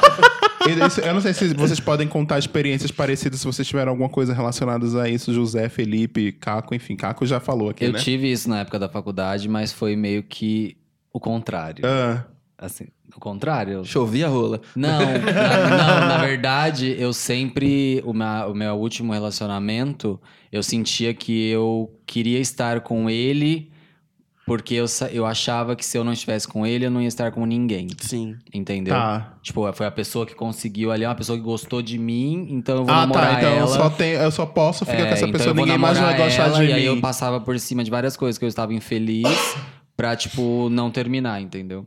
Tanto que foi uma relação que eu levei por muito tempo que eu não queria mais e, e eu não conseguia terminar, porque muita coisa tava em conflito dentro de mim, entendeu? Entendi. Mas hoje você tá num relacionamento saudável. Não, sim. Hoje em dia, sim. E... Eu tava viajando aqui tentando pensar num. Ele foi fofinho e eu tava aqui, ó, o que que aconteceu comigo? Já tá- É, eu, pa- eu passei por. Por uma época. é, um- assim, sexo pra mim sempre foi um- uma relação muito estranha. Eu- É porque também, só, só deixa eu interromper rapidinho. É, é, sexo é muito, eu acho até. é, ele é super importante, é, define muitas coisas na nossa vida, tanto é que, tipo, por a gente ser LGBT, é tudo por uma questão sexual, né? Uhum. Estamos todos aqui por questões sexuais também, porque, tipo, seu pai e sua mãe fizeram sexo. Desculpe, tá, gente? Eu tô acabando com a sua news, vida. é. Pai e vocês estão aqui, né? Que ninguém é filho de chocadeira nesse mundo ainda, né? E. Mas é, às vezes eu acho que o sexo é overrated, assim, sabe? Ah, não, total. Ah, É, sim. que as pessoas, tipo, Não, e outra? se eu não fizer sexo, eu Existe- não existo. Como é que eu passo? Tem um amigo meu que fica falando, Eric, que escuta sempre aqui o programa, que ele vive falando pra mim, bicho, eu não consigo passar duas semanas sem trepar, imagina dois anos. Eu disse, bicha, porque a senhora também tá levando como ferro e É, fogo, Não, entendeu? eu era exatamente isso que você ia falar. Eu era essa pessoa na faculdade. É, a minha relação com o sexo sempre foi muito estranha. Eu já contei isso aqui uma vez. Mas é, é, sexualidade compulsória, né? É, a, mi- a minha primeira, a minha primeira vez foi horrível, foi um abuso e tal, com dois caras muito mais velhos do que eu. Eu tinha 15, eles tinham 30. É, foi uma situação muito. Enfim, um dia eu conto mais detalhadamente. Acho que eu já até Já cheguei a contou. contar aqui, né? Mais ou menos. Mas assim. Dali pra frente, eu sempre enxerguei sexo de uma. Foi muito difícil eu conseguir enxergar sexo de uma maneira mais saudável. Então, na fa- quando, eu, quando eu consegui liberdade pra, tipo. sa- Eu saí da casa da minha mãe, eu comecei a trabalhar, ter minha casa. É, eu buscava sexo todos os dias. Sexo, pra mim, era um negócio que eu não podia ficar sem fazer uma semana, senão eu ia estar perdendo numa escala de que ninguém criou. É quase um fomo, né? Assim, É, tipo, total. né? Competindo, fucking competindo out. com Total. você não Sim. sabe quem. Competindo com isso, com exatamente eu não sei, não sabia quem. Na verdade, tinha os meus amigos, que Tem os eram amigos gays. que ficam falando o tempo inteiro, Day 1, Day 3. É, e aí eles eram todos magros Gente, e mas é- fortes. é, por isso que a e- maioria das primeiras vezes são horríveis, porque Sim. é tudo sob pressão. Sim. Ah, teus amigos todos perderam o bebê, todos perderam a virgindade, você não. Sim. Aí você vai com qualquer pessoa que você. E aí, aí e a- daí que nascem muitas histórias também de, como você relatou, como eu também De tenho abuso. histórias de, de relatos, assim, de abuso sexual mesmo, de, Uhum. de não saber. Porque acho que a gente entra num looping tão grande de querer é, é, botar pra fora essa energia sexual que a gente tem, que a gente acaba também. se sujeitando a um Se sujeitando a coisa. muita coisa. Aham. E aí no- na faculdade eu comecei a, fazer, a criar esse tipo de competição comigo mesmo, sabe? Onde eu tinha que ter, tipo. É, várias pessoas na minha lista de que já dei, eu já, eu já comi, sabe? Então, tipo, eu tinha que eu tinha que dar check no fulaninho, aí eu tinha que ir atrás dele, aí eu ficava, tipo, me esforçando pra ficar com ele e tal. E, e aí era, tipo assim, se eu não conseguia ninguém num sábado à noite, eu entrava no bate-papo UOL, em presente prudente. E, assim, me expus a, a vários riscos, né? Porque, tipo assim, não é seguro. Era eu morando sozinho, ainda por cima numa cidade que você não, não conhece. E aí, uns caras iam em casa e, tipo, era sempre muito. E eu lembro depois da sensação de na- não estar satisfeito no, no final. Tipo, não, não era satisfeito de sexual, era satisfeito de feliz. Era tipo. O meu, é, o meu vazio era muito maior. E parece muito um papo clichê. né? tipo, parece que eu tô escrevendo o diário de Bridget Jones aqui. o meu vazio não foi substituído pela piroca. É isso. É, mas é que, tipo, era muito. Era muito, tipo, uma sensação de, cara, isso não valeu de nada. Eu, eu tenho certeza que eu. Tipo, a minha cabeça, ela rodava e falava assim: eu tenho certeza que eu fiz isso daqui. E. Não vai. psh, Não ser, amanhã eu não vou. a- lembrar. não te completa, né? Você aprende. Eu, eu, eu não acho que sexo tem que te completar. Eu acho que tem que ter sexo, assim, casual. Você tem que trepar. Sim. Mas quando você se força a fazer, né, que o negócio tá errado, sabe? Sim. Tipo, tudo bem você sair pra... Você ficar com quantos caras você quiser. Esse não, esse não é o problema. O problema é quando você tá fazendo isso pra tentar preencher alguma coisa. Sim. Que nem você sabe o que que é. Sim. Eu não sabia o que que eu tava procurando. Sim. Eu não queria namorar, eu não queria. Eu não, eu, eu não queria nada, eu queria, tipo, só preencher alguma coisa que eu não sabia o que que era. E aí, anos depois, eu comecei a, a, tipo, a, a enxergar qual que era a minha relação com o sexo, qual sempre foi a minha relação com o sexo, sabe? Tipo, é, a minha primeira vez foi horrível. E aí eu comecei a, tipo, a juntar os dados e eu comecei a entender que, tipo, eu buscava sexo só pra. Só pra tentar, talvez, apagar Sim. alguma alguma lembrança. É, de, de a- as tantas vezes feitas, a primeira É. vez você não lembraria. E, e aí, tipo assim, a, a, a, a da semana passada foi, foi ruim, eu não me senti bem. É, é, é uma sensação com droga. Era uma Sim. sensação como droga também. Que você usa pra tentar suprir a, a última necessidade, a, a última. é, Vez que você usou. vez que você usou. E aí eu ficava tipo, não, dessa vez vai ser mega legal, esse cara é mais legal.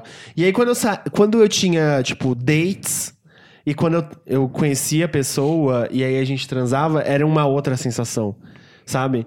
Então eu meio que, eu, eu, eu meio que comecei isso vem muito com maturidade também. Isso Sim. depende muito do jeito que você Sim. lidou com as coisas na sua adolescência, com, seu, com a sua autoestima na sua adolescência, com o sexo na sua adolescência. Mas. Se a, ver- a teve, ver- né? a verdade é que a gente. pre- Exato. A verdade é que a gente precisa, às vezes, passar por algumas coisas meio tipo. Tipo, de não saber o que você tá fazendo pra você entender o que você vai fazer dali pra frente. Eu, eu percebi que, tipo. Às vezes que eu busquei sexo e que não me completavam, eu, eu comecei a entender exatamente o que eu não queria dali pra frente com Sim. sexo. E com pessoas também. Sim. Porque sexo é com outra pessoa e você tem que entender que, tipo, Ela é algumas um pessoas vão te- buraco, É, né? exato. Que ali não é só, tipo, só pra te preencher de Sim. alguma forma. Eu comecei, um vazio em você. eu comecei a relacionar isso um pouco com sexo ruim, assim. Tipo, eu tinha um lance muito chato de. Todo sexo ruim eu ficava muito, tipo, nossa, que bosta, sabe? E ficava incomodado e tal. E eu, aconteceu, as- os dois casos de abuso que aconteceram comigo, tipo, foram com 20, acho que 23, 22, 23. Alguma coisa assim. Foi. É, foi entre. Foi entre 20 e 23, não lembro exatamente qual foi o borrão aí de, de data disso. E pra mim foi um lance muito de é, entender, que assim, antes eu não eu tinha um certo domínio de mim e do, do meu corpo, do que eu queria, mas eu me vi numa situação onde eu percebi que eu não tinha mais o controle. E pra uma pessoa viciada em controle, isso pra mim foi meio que a morte, porque eu tava literalmente numa situação onde eu tinha me colocado e não tinha como sair. E a relação com a autoestima também veio meio disso, assim, sabe? Do tipo, você não conseguiu controlar uma situação que você supostamente tinha um controle. Até entender, lógico, N complexidades do que é sofrer abuso e tal. Mas isso pra mim mexeu muito com a autoestima no sentido de como eu me coloco numa situação pra pessoa que tá comigo. Quais expectativas eu preciso nutrir pra que essa relação seja bem feita, vamos supor. Eu vou querer ter performance, eu vou querer ter uma melhor ereção, eu vou querer fazer gostoso, eu vou querer o que que eu vou querer disso e o que que essa pessoa tá esperando de mim de alguma, de alguma forma pra que eu sinta que eu tô suprindo aquilo da maneira como eu acho que eu devo suprir. E isso gerou uma expectativa muito grande uma época em mim, em termos de não saber exatamente tipo, se eu seria, se eu seria capaz de dispor do que eu achava que a pessoa precisasse, sabe? E isso passou a ser muito constante na minha cabeça, do tipo, achar que não era isso, não era isso, não era isso. E nas vezes onde eu tava mais solto e não relacionando com isso, eram realmente os melhores sexos, porque eu não ficava prestando atenção no que, que eu tinha que fazer. Aham. E a relação da autoestima pra mim veio muito disso, assim, de entender que eu também não tô ali pra ser um, sabe, um, ator pornô, não tô ali pra ser uma performance. É, e entender que o que o outro espera de mim é a expectativa do outro e não minha. Sabe, eu não preciso estar lá com, tipo, pé na cabeça e, sei lá, fazendo mil outras coisas que eu não vou conseguir fazer. É, e aí começou a ser também meio que um caminho de desenvolver essa relação mais saudável do tipo, tá, eu não preciso fazer isso assim. Lógico que, né, todo dia é uma armadilha, todo dia é uma, uma pressão diferente. Mas eu acho que o fato de conseguir conceber que o meu jeito importa nesse sentido, sabe, de que eu devo me satisfazer nesse sentido, também é muito importante. É, e eu, eu acho que isso tem muita relação com, tipo, o tempo que a gente leva pra entender. Por exemplo, a gente, eu vi você falando de autoestima é, em algum momento aqui da, da conversa, que agora não depende mais da outra pessoa, sabe? Tipo assim, e isso vai muito do sexo também.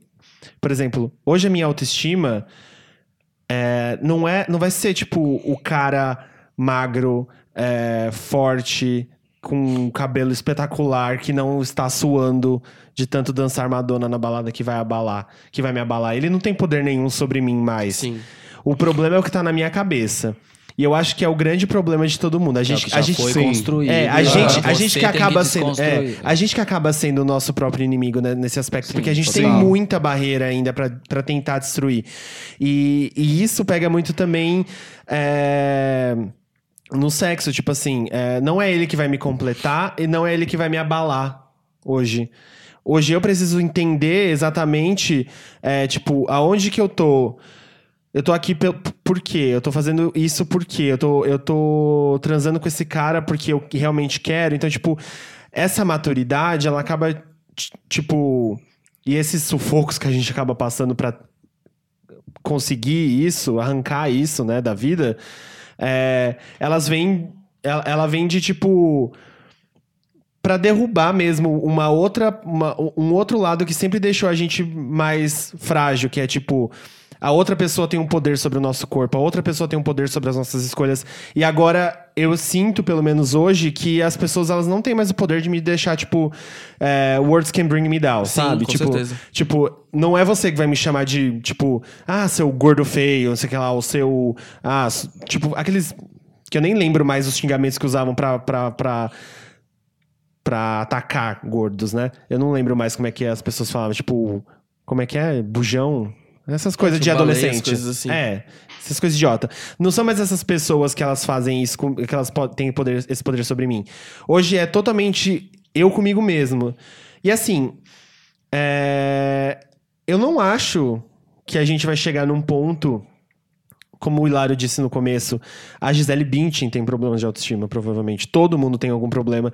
Todo mundo algum dia vai se sentir mal. Síndrome do impostor, insuficiência, essas exato. coisas também permeiam a autoestima, Sim, né? e aí eu, eu, eu não acho que um dia eu vou conseguir, tipo, estar 100% pleno com, com isso, com tudo e tal.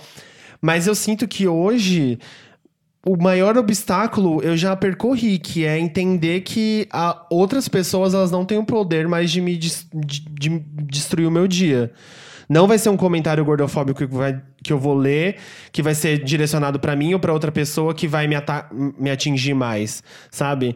Eu recentemente, ti- tipo, eu não, eu não vou citar o, o lugar, eu não vou citar o, as pessoas, mas eu recentemente tive um episódio onde várias pessoas magras e padrões estavam falando sobre gordos e blá blá blá blá blá blá blá blá. E eu falei assim, gente, eu vou, eu vou só falar o seguinte: se eu fosse uma pessoa que tivesse problema em ouvir outras pessoas falando isso, vocês estariam sendo um gatilho enorme pra minha autoestima, um gatilho enorme para minha pro, pro meu dia. É, como eu não sou, eu estou, eu vou falar pra vocês aqui. Tomem cuidado com as palavras que vocês usam, tomem cuidado com o jeito que vocês falam, tomem cuidado com o jeito que, a- o jeito que vocês tratam outras pessoas. É, e isso eu tipo, pode ser um gatilho pra qualquer pessoa, sabe? Pra mim não era mais aquele momento porque eu já tinha passado por por, por- pelas experiências de, de, não, de não ouvir mais esse tipo de pessoa. Só que assim, eu poderia ser uma pessoa com a autoestima muito muito é, determinada pelo que as outras pessoas falam, ir pra minha casa e chorar. Ou ir pra minha casa se eu tivesse depressão e ia fazer uma coisa mais drástica, sabe? Tipo, então eu acho que vai muito do cuidado também do jeito que você fala perto de quem você fala. É, é muito bizarro tanto de gente que eu vejo falando. é, Ai, nossa, eu tô tão. Tô tão gordo, é, eu preciso emagrecer, não sei o que lá, eu preciso fazer mais de volta pra minha dieta. Aí você olha pro. a pessoa não é magra, ou não é gorda, aí você olha pro lado, tem literalmente uma pessoa gorda. Sim. E aí ela falando, tipo, Eu costumo, eu costumo dizer assim, precisa sim, querida, você tá enorme. Faz mesmo, é isso aí. Ou então eu digo assim, você tá querendo palco, né, querida? Eu, agora eu não, eu, não, eu não deixo passar mais nenhuma dessas pessoas. É, entendeu? e assim, eu sei que vem de pressão estética também, sabe? Mas assim, é, é, Óbvio, é- é óbvio. frustrante, sabe? É, tem uma amiga minha que ela é super desconstruída, super legal, e ela tava falando assim: ah, eu preciso emagrecer 10 quilos. Eu disse, por que você precisa emagrecer 10 quilos se você tá super bem? Aí eu disse, ah, é porque homem nenhum gosta de pelanquinha. Ela falou mesmo assim, entendeu?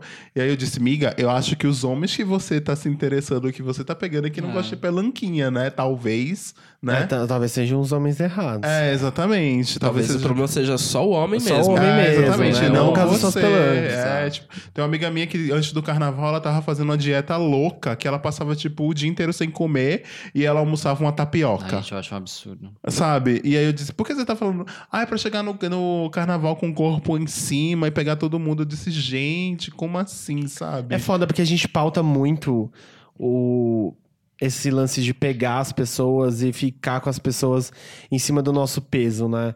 Sim, não eu, é nem- só eu, isso. eu eu não consigo nem, nem, tipo, criticar essa sua amiga, porque eu sei de onde vem isso, sabe? Eu já fui essa pessoa. E vira e mexe, às vezes eu me olho no espelho, e aí, tipo, eu falo assim, putz, eu não sei como é que o José tá comigo. Putz, eu não sei se eu vou ficar com alguém essa noite, Aham. quando eu for sair na, na festa, porque como é que alguém É vai que gostar eu de mim? que, eu acho que é uma pressão que vai pra vários lados, na É. verdade. É, eu acho que é uma pressão que também entra no campo de falar sobre é, o que é adequado ou não pra um tipo de corpo. Que eu acho que tem muito esse controle em cima das pessoas do que é adequado ou não pra certo tipo de corpo fazer. Por exemplo, o que você tava falando no começo, Hilário, do corpo pra praia, que você não se Sim. sente como tem no corpo pra praia. Aham. É, tem mulher que não se sente com corpo pra absolutamente nada em nenhum dos contextos. Sim. É, infelizmente, isso também afeta muito a questão da, da comunidade LGBT, pela questão dos corpos em diversos né, modos. Desde é, pessoas que são cis e um tempo se entendendo enquanto trans, até pessoas que lidam com disforias das mais diversas. Sim. Eu acho que é um processo, assim, que a gente não entende muito. E a, a questão do corpo mesmo, do, do pegar, é porque, assim, subentende-se que uma pessoa gorda não vai ter acesso a comprar coisas que tornem ela com o estilo adequado, que né, as pessoas entendem como adequado ou descolado o suficiente. Ou que faça você se sentir bem, né? Exato. É porque de- dependendo de- do seu poder aquisitivo, se você só pode comprar em loja de departamento, você não vai ter. é, você vai ter muito dificilmente uma roupa legal, bonita na, sei lá, C&A. Na C&A, Zara. Na Zara ou na, na Riachuelo. É muito difícil, sabe? Sim. E quando tem, são pouquíssimas peças, pouquíssimas unidades que acabam rapidamente. É bizarro o, o G da Zara, gente. O. G da É, Zara é não sei, é porque nunca, nunca frequentei. Ah, eu É já fui, não não- é, não me eu coube tenho- e eu nunca frequentei. Eu tenho umas roupas, essa história de se man- colocar no corpo. Eu já contei essa história aqui, eu não lembro em qual episódio foi, gente. É, do menino que ele disse pra mim que ele gostaria. Ah, foi de gordofobia mesmo. É, que ele falou pra mim que ele gostaria mais de mim se eu fosse 10, 15 quilos mais magro e eu emagreci 30. E aí ele quis ficar comigo e eu disse pra ele que não. É, isso, tipo, pra minha vida escorpiana, vingativa, foi a, O a auge. glória. O foi auge. o auge chegar pra ele dizer não e ele depois ficar mandando mensagem: o que foi que aconteceu com a gente? É, eu disse: será, não aconteceu né, nada, porque a gente não tinha nada. Como diria a gloriosa, gloriosa, maravilhosa cantora Kelly Chaves, Baba Baby. É, exatamente. Não me quis assim, agora não vai ter assim. Perdeu. Mas aí, tipo, pra manter aquele corpo que eu tava, tipo, que isso foi em 2014, que é cinco anos atrás. Nossa, como o tempo voa, né? Ah, 2014, 2015, pra manter aquele corpo era a título de muita renúncia de várias coisas, entendeu? Que hoje não, tô, não topo mais renunciar absolutamente nada. Eu tava até comentando isso com alguns amigos. Não topo mais renunciar a ter que comer. Se eu tô com vontade de comer um hambúrguer de- e tenho condições de comprar um hambúrguer, de comer um hambúrguer. Não topo mais é, ter que ficar indo pra academia, ficar três horas na academia todo dia, porque essas três horas eu poderia estar completando com outras coisas. Claro, claro tem gente que gosta. É uma, eu até entendo quem gosta de Eu ir pra tava, academia. eu, tava, eu tava fazendo e tava sendo bom pra mim Sim. por causa da minha ansiedade. Sim, é maravilhoso Mas, você se assim, exercitar. E assim, é libertador você ir, ir não, pra não Sem alcançar o, noia. o, É que o existe- objetivo Sim. de corpo. É, eu Sim. tava indo porque eu estava, eu estava começando a ficar bem. Aí aumentar a disposição. Com a minha Aumenta a ansiedade. disposição, você não precisa subir uma ladeira morrendo, essas coisas, né? É, condicionamento físico é diferente de É, vigorexia. Sim, isso, exatamente. E Não. pra quem não sabe que é vigorexia, é quando você fica é, viciado em fazer exercício físico e você acaba achando como válvula de escape exercício físico pra isso. E você acaba, vamos supor, perdendo o referencial do seu corpo, perdendo o referencial de N coisas ligadas ao seu corpo, porque você acha que você tem que compensar isso com exercício físico. Sim. Então, por exemplo, que nem a Xuxa que tem uma parte do corpo estourada aí porque fez exercício demais, é vigorexia. Tem vários casos aí de, de pessoas que têm esse tipo de histórico em função de achar que, é, ah, por ter o corpo tal, eu tenho que fazer XPTO na academia pra ficar do jeito certo. É, mas então, e mesmo eu, no auge dos meus padrões, que eu, eu tenho plena noção de que Sim. eu tô dentro do padrão magro e eu tô dentro do padrão branco. Padrãozinho. É, e, mas mesmo assim eu continuo tendo problema com o meu corpo, Claro. eu tenho problema com o meu rosto, eu tenho problema com o meu cabelo, eu tenho problema com várias coisas em mim. Só que eu tenho a responsabilidade de não externalizar isso para que outras pessoas que são totalmente longe do meu padrão se sintam um merda. Igual, tipo, vocês estavam falando. É, mas de você sabe que ouvir você é um em um pessoas milhão, magras né? falando que precisam emagrecer é, é dolorido. E eu sei Sim. que isso é dolorido. Que, quer dizer, eu imagino que isso seja dolorido. E é, é, é exercitar empatia, né? Ah, não. ah, José, é, padrão maravilhoso. É, hein? não, amiga, é isso que eu tava falando. A senhora é um em um milhão, porque a maioria Não, das pessoas sim, não é lógico. assim, né? E, tipo, Não, não- ninguém nem se atenta, sabe? É tipo, é muita falta de, tipo. É realmente uma falta de noção enorme você, tipo. Transformar o, o seu peso em algo. Ou penoso do lado de uma pessoa que realmente é gorda e aí você, tipo, não ter a mínima noção de imaginar, tipo assim, meu Deus, olha a merda que eu tô falando perto dessa pessoa. E, e não é nem pela questão do, ai, se eu tô me sentindo mal, como essa pessoa está se sentindo? Porque foda-se, não é isso. É, por que que você, né, vai começar a trazer um assunto onde você coloca que o seu peso, muitas vezes baixo, é um peso ruim, sendo que você está do lado de uma pessoa que o peso dela é muito mais alto e que olha, seu. o, pe- olha, olha o, a balança disso, literalmente, sabe? É, é um- tipo, é um constrangimento ilegal que você faz com a pessoa de botar ela na pressão de, tipo, eu deveria ter esse peso. É, se ela, Sabe, se, do tipo, se ela não tá que- no que peso que- é. certo, eu tenho que chegar no peso dela pra ir pra baixo ainda, né? Sim. Tipo, É, é meio que, tipo, forçar a pessoa a um constrangimento legal do tipo, ah, talvez eu esteja no peso errado. Quando a pessoa deve se sentir bem com o corpo dela, independente de quantos quilos ela tenha, sabe? Sim. É, a, Esse- questão, a questão no fim é, é se amar, né? é. Sim. E Sim, é lembro- tudo uma questão de autoconfiança, autoestima. Porque eu acho que quando que é você. É. chega no, no nirvana de se amar, é, as questões de autoestima, elas não são mais questões, né? Você não Sim. vai se importar mais com o seu estilo, você não se importa mais com o seu corpo, porque você está super bem resolvido e você se ama ali em tudo que você Sim. é, né? Tudo que você faz, igual a autoestima intelectual. Que a minha também é super baixa. E eu sei por que, que a minha é super baixa. Que também vem de adolescência, vem de ser uma pessoa LGBT, que na minha cabeça eu já era, tipo, é, a, a decepção pros meus pais, então eu preciso ficar o tempo inteiro me cobrando pra ser melhor e ser bom, pra eu ligar pro meu pai no fim do dia e falar, ah, consegui fazer isso, sabe? E, tipo, Cheguei não é pra nesse- mim, Sim. entendeu?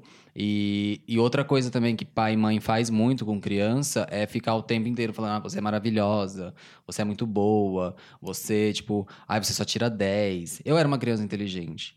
E eu nunca tive problema em escola. Pra absolutamente nada. Eu sempre me saí super bem em escola. Ao contrário do meu irmão. E aí a minha mãe ficava o tempo inteiro me comparando com o meu irmão, pra ele. Entendeu? Só que eu ouvia tudo isso. E aí falava, ah, ó, o seu irmão, como é que é? Por que, que você não é assim, etc. E isso foi criando uma, uma expectativa em mim, uma pressão em cima de mim, que aí agora eu preciso ser bom em absolutamente tudo que não, eu e o faço. seu irmão também, né? E ainda E- mais quando você chega numa ele, realidade, imagina. numa realidade de pessoas que tiveram experiências é, completamente diferentes da sua. Tipo, você chega numa agência de propaganda, por exemplo, Exato. que aí tem uma galera que, tipo, com 15 anos estava fazendo mil é, intercâmbio. Uhum. Entendeu? Tipo, É. sabe? Com- Fez intercâmbio, aí É, eu já, conhece, eu já fala, fiz, fala eu já quatro fiz idiomas, uma, eu fiz uma entrevista. etc. A entrevista pro meu emprego que eu tô hoje em dia, eu fiz com mais 12 pessoas. Foi uma entrevista coletiva. Eu cheguei lá, Favor. eu era a pessoa Favor. mais nova, eu tinha acabado de chegar em São Paulo. Eu não fiz uma faculdade reconhecida, é do interior. E, meu, aí as pessoas começaram a contar as histórias de vida e vida profissional. Era uma galera assim, ah, fiz intercâmbio na ONU, fui pra França, trabalhei não sei quanto tempo, sou dono de uma produtora, sabe? E eu ficava assim, gente, o que, que eu tô fazendo aqui? Sabe? E no fim das contas eu fui escolhido. Sim. entendeu? É, é muito você duvidar de você mesmo o tempo inteiro. É, a síndrome Não, do impostor, né? Eu até hoje, por exemplo, bom, eu estava desempregado até pouco tempo, agora eu não estou mais. Você É, não passou nem uma semana, viado, desempregado. Então, essa, essa é o lance, sabe? tipo, eu tenho esse, muito esse problema de, tipo, eu me comparo o tempo inteiro com meus amigos que são workaholics e que estão, tipo, trabalhando o tempo inteiro e falam de trabalho, falam dos trabalhos legais e eu fico, caralho, eu não. Eu não eu não sou assim, eu preciso ser assim. Aí eu fico querendo me moldar, me encaixar numa. Eu num- fujo de todos esses. Então- Todos. E aí eu fico tipo, ai caralho, sabe? Tem gente que tá fazendo na minha idade coisa tão legal e tá, tá fazendo trabalhos tão legais e eu, onde eu tô, onde eu tô, e eu fico me cobrando isso o tempo inteiro. Eu acho que o que mais pesa pra mim hoje é essa autoestima Comparação. intelectual. É, eu fico me comparando muito com, tipo, não, eu preciso ter um emprego dos sonhos o mais rápido possível. Não. E não existe emprego dos E não sonhos. existe emprego dos sonhos. E chega- ninguém. E a- uma coisa que eu Que o aprendi. capitalismo venceu. Uma coisa Sim. que eu aprendi quando eu estava quando eu estava desempregado e eu conversei com um monte de, de gente, ninguém está completamente feliz onde está. Muita gente não está nada feliz onde está. Tá todo mundo só buscando pagar as contas no final do mês.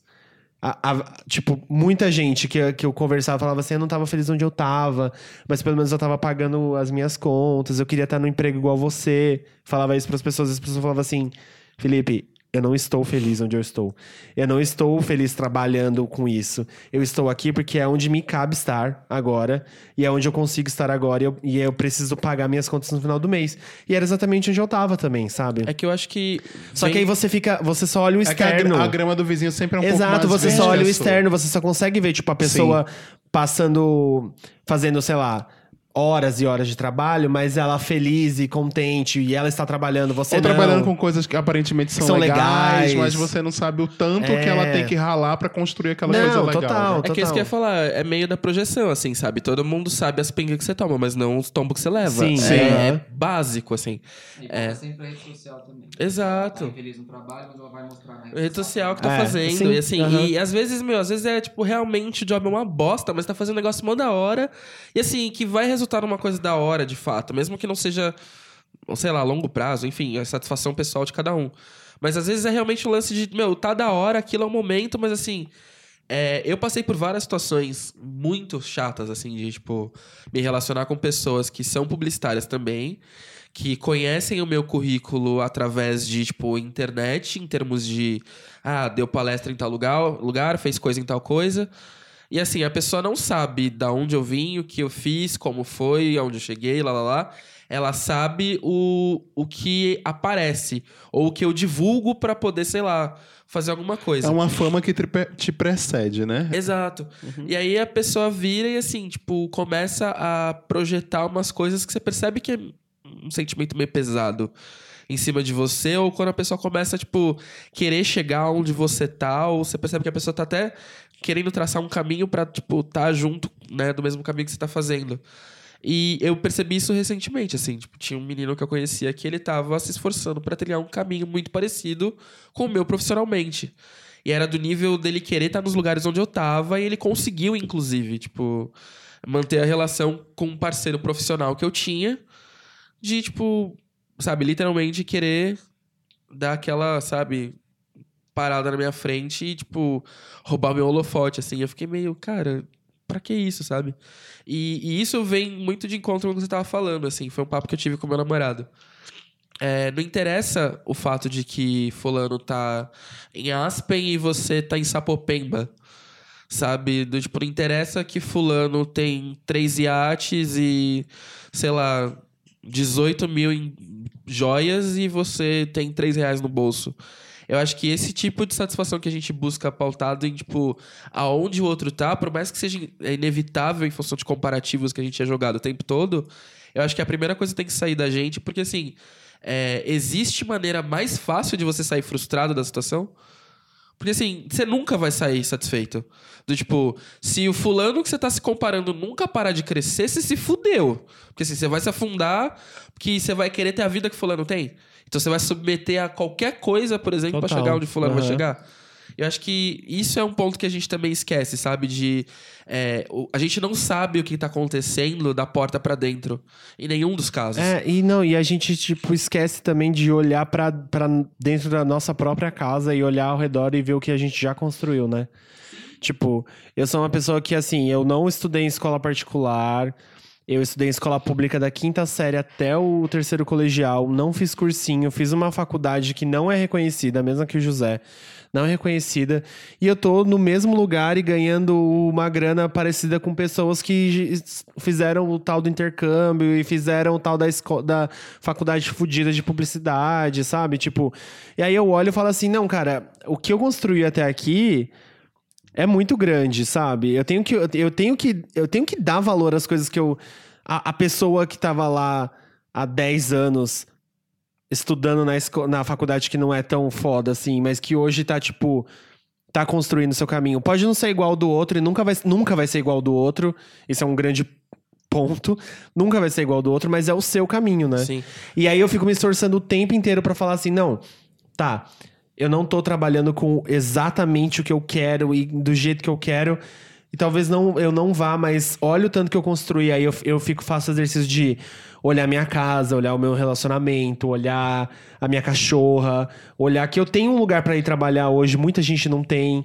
Sim. E eu fui uma dessas pessoas por uma, tipo, por duas semanas, igual você falou, só que eu fui é am- amedrontador, Sim. assim, tipo, pra autoestima intelectual, nossa, assim. É, é que eu acho que também, isso que eu tava querendo dizer é tipo. Não, totalmente, é de, de privilégio, né? Sim, tipo, sim, duas aham. semanas é privilégio. Sim. Mas o que eu tava querendo também falar, assim, nesse sentido de, de, disso, foi um negócio que é, minha mãe me ensinou num momento muito chave da minha vida, porque eu tava um bom tempo desempregado, minha vida sentimental tava uma bosta. Eu tava num acúmulo de bad vibes, assim, tipo, profundo. Que eu não conseguia olhar pra minha vida e ter o um mínimo de empatia pelo que tinha acontecido. E ela virou e falou aqui, tipo, ela virou e falou um negócio pra mim que foi muito chave, assim. Ela virou e falou assim: Você já parou pensar que o fato de você estar aqui quer dizer que você venceu de alguma forma? Não, porque não sei o quê, olha como eu tô, pipipipopó, minha vida tá uma bosta. Dela, você sabe que de tudo que você passou, você está aqui. Não é que, ah, minha vida está ruim agora. É do tipo, você passou por A, B, C, D, E, e hoje você está aqui. Pode ser que você não esteja no santo graal da sua vida. E muita gente não está, mas você precisou passar por tudo isso para chegar e ter a consciência que você tem hoje em dia. E se você tem a consciência de que a sua vida é mais hoje em dia, que você quer mais da sua vida, é porque de alguma forma você já pensou menos e foi menos. E você vai crescendo e evoluindo com isso. Eu acho que isso é um ponto, assim, meio chave para quando você tá meio na bosta, assim, de não ter perspectiva de nada, sabe? De você olhar e falar, cara, minha vida tá um lixo. É, para pensar, sabe? Pô, eu superei isso, eu superei aquilo, é, passei por tal tal coisa. É, você começar a ter uma consciência mais clara do que você quer, assim. Eu não deixo de entender que a vida meio que prepara a gente para as coisas que a gente vai ter, de alguma forma. Eu acho que é, conforme a gente vai vivendo, a gente vai meio que se alinhando para estar de acordo com as coisas que a gente quer. E eu entendo que muitas vezes a gente não conseguiu o que a gente quer, ou não estar numa, numa projeção que a gente imagina que seja melhor pra gente, é justamente que, ou um, isso de fato não acrescenta porra nenhuma pra gente, ou a gente precisa ser preparado legitimamente pra chegar num ponto como esse, sabe? Tipo, é, eu, por exemplo, passei por. Minha família falhou duas vezes, desde que eu tenho, sei lá, três anos. Minha família falhou duas vezes antes de eu chegar nos oito. É, dos 3 aos 8 foi, tipo, um período bizarro. Fui morar, eu mudei de casa 13 vezes, passei por infinitas é, situações de, tipo, precárias, assim, de vida. E hoje em dia, eu poder fazer as coisas que eu faço e, tipo, me bancar e bancar minha casa, caralho, Sim. quatro, pra mim é um salto evolutivo da pessoa que eu era, sabe? E que também veio de encontro a olhar pra esse Caio do passado, tipo, esse Caio de, sei lá, 3 anos, 8 anos que seja é, todas as minhas versões que passaram por coisas ruins e, tipo, mentalmente abraçar todas elas, sabe? Falar, cara, que bom que você conseguiu. Sim. Eu acho só que, pra deixar uma coisa clara aqui, para pra, as pessoas que estão ouvindo, porque é, muita gente pode até ficar meio que engatilhada, né? Tipo, com as coisas que, que ouviram da gente aqui, é que, tipo. Ah, a gente chegou até aqui. Não, eu consigo fazer tal coisa. Não, eu trabalho com tal coisa. Eu consegui pagar, não sei o quê. É só entender que, tipo, o que a gente tá querendo dizer é que até onde a gente tá agora, a gente. Todos nós, e falando de nós quatro, e falando de todas as pessoas que estão ouvindo a gente, que estão aqui conseguindo ouvir a gente de alguma forma. Todos nós vencemos. A gente chegou até aqui porque a gente venceu alguma batalha, porque a gente vence uma batalha todos os dias, todas Sim. as horas. A gente vence uma batalha contra o sistema, contra o mundo, contra contra a nossa própria cabeça, as nossas construções. A gente vence uma, a gente vence uma batalha contra o nosso passado todos os dias. Então, tipo assim, é... para não despertar um, um sentimento de fomo, um, um sentimento, tipo, um gatilho muito maior de pessoas não- que estão ouvindo. De não, de não conseguir realizar as coisas que É, você quer realizar. A gente também não realizou. A gente, tá, a gente tá num momento muito legal, mas a gente vive de momentos. Isso é muito importante Sim. saber também. Aham. Tipo, a gente tem postado várias vitórias nas redes sociais. A gente fica muito feliz que vocês ficam felizes pela gente também. É, com POC Mas de não cultura é só gritando. vitória o tempo inteiro, é, né? exato. E aí a gente também, a- inclusive esses momentos mais abertos, e esses momentos que a gente co- começa a contar pra você o que cada um passou na adolescência, o que cada um passou na infância, o que a gente passa diariamente, tipo, a gente se abre ao extremo aqui. Eu sei que isso é perigoso, mas eu sei que isso é muito bom pra vocês verem que assim, existe tipo um- uma luz no fim do túnel. A gente passou por muita coisa, várias, vocês também passaram e quem tá aqui ouvindo a gente hoje Não é um papo motivacional, tá? é, exato. Não, é só pra Pelo entender. amor de Deus. É só pra entender que a gente, tipo. Todo mundo que tá aqui, vocês estão ouvindo, a gente que tá conversando, a gente venceu de alguma forma ou de outra. E a gente vai continuar, porque a vida é isso, é uma luta constante. A gente precisa lutar todos os dias. Principalmente a gente que é LGBT, os meninos que são negros, as meninas que ouvem a gente, as pessoas trans que ouvem a gente, homens e mulheres. É, Principalmente aí a gente entra naquela pirâmide de, de hierarquia e tal. Então é só pra vocês terem, terem essa consciência de que a gente tem essa consciência também. Que. E, e também, é, acho que além da, da questão da gente ter a consciência que a gente está falando de um, de um espectro muito privilegiado hoje em dia, acho que todos nós já passamos por muitas dificuldades na vida, mas a gente fala hoje de um espaço muito, muito privilegiado. Mas Sim. é também do entender que, assim, é, por nós termos passados não privilegiados, a gente entende que essa jornada ela é uma jornada de, de, de muita dificuldade E mesmo, constante, sabe? né? E, e assim, e é construção, como a gente tava falando, o Hilário falou muito bem no começo. É construção, são coisas que vão acontecendo e que a gente vai moldando para levar a situações diferentes e, e, é, progredindo com isso de alguma forma, sabe? Criando uma narrativa nossa com isso. E assim, são quatro histórias completamente diferentes, de pontos de vista diferentes, com noções diferentes do que é sucesso, do que é, é do que é estar realizado, do que é estar feliz, do que é estar bem com o corpo. Assim, a gente não chega em denominadores comuns em absolutamente tudo, logicamente. É, então, assim, é, o que a gente E fala. a gente não chega em conclusões também, né? Isso nunca. Nunca, né? É bom, é bom, é bom, é bom ter isso claro também, que a gente não tá. A gente não veio aqui falar sobre autoestima pra gente ter uma conclusão. A E nem, nossa- nem pra dar uma fórmula. É, o nosso podcast é de vivência e vocês percebe, percebem isso, claro. Mas é só pra talvez alguém que tá chegando aqui, a gente não vai concluir o que você precisa fazer pra ter autoestima, porque a gente não sabe, ninguém sabe. Até porque não somos especialistas no É, assunto. exato. exato, e, e, a- assim, se tivesse uma fórmula, ela já tava sendo vendida no Exatamente. mercado, já tava, já tava passando no intervalo do, da novela, sabe? O comercial Sim. E dele. tava todo mundo feliz. E tava todo mundo feliz, exato. Gente, tem algumas considerações finais? Vocês já deram. dar Eu tenho, eu tenho uma pergunta. Diga. Pergunte. É uma provocação pra todos Uma vocês. provocação. Todo, todo programa Vamos deixar é em uma aberto a provocação. provocação. Do Aquelas. ponto que vocês estão hoje em dia, vocês acham que a tendência da autoestima de vocês, com mesmo com todas as dificuldades, é seguir aumentando do ponto de vista que você sinta cada vez mais realizado? Ou vocês acham que a questão da realização é uma subjetividade, que ela não existe? Que a gente Cara, nunca vai ser realizado Fala, de fato? José. Eu, Eu acho, acho muito importante a gente ter ambições, e mas eu acho que tem que tomar cuidado para não virar frustrações. Sim. né? É, eu acredito sim. Pra mim é, é uma luta diária e eu me forço o tempo inteiro pra não cair no abismo da baixa autoestima. E, mas eu, eu acredito que é muito bom. Pra mim faz bem ter ambições e querer alcançar coisas, mesmo que eu acabe me frustrando depois. Mas nesse momento ter saber onde eu tô indo é importante. Sim. É, eu, o, assim, desde quando eu fiz coach de carreira, ah, que foi em 2014 com a Dani, que vai vir aqui num, num dos próximos episódios, que ela é uma das pessoas mais maravilhosas que eu conheço. É, melhorou bastante minha autoestima. Isso, assim, porque a questão profissional para mim, desde que eu me mudei para São Paulo, é, suplantou várias coisas, entendeu? Assim, então, tipo, é muito importante a minha questão profissional, até porque é como eu me mantenho, é como eu ajudo os meus pais também, de certa forma, é, minha mãe principalmente. Então, isso me ajudou bastante. É, o POC de cultura é um, exercício, é um exercício muito grande que ajuda muito na minha autoestima. A nossa conversa aqui semanalmente, isso me ajudou Vocês não têm noção. Se eu contar, Ah. é, não dá não dá 1%, entendeu? Assim, tipo, Oh, eu ia. Oh, é, mas é Deus. verdade, gente. Por exemplo, eu tenho piscina no meu prédio, eu não ia na piscina do meu prédio sem usar camisa, por exemplo, entendeu?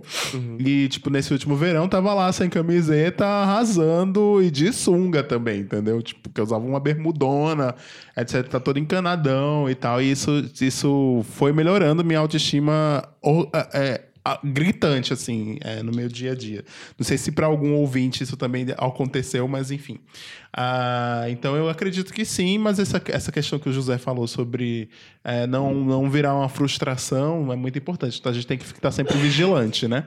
Pra gente não cair Sim. nessa. Ah, eu tô de total acordo com os meninos também. Eu não. Eu não, eu não acho que. Que vai. Ah, eu, eu não sei, na verdade. Eu acho que. Do jeito que tá hoje, assim. É, Se, se continuar desse jeito, acho que tá bom, sabe?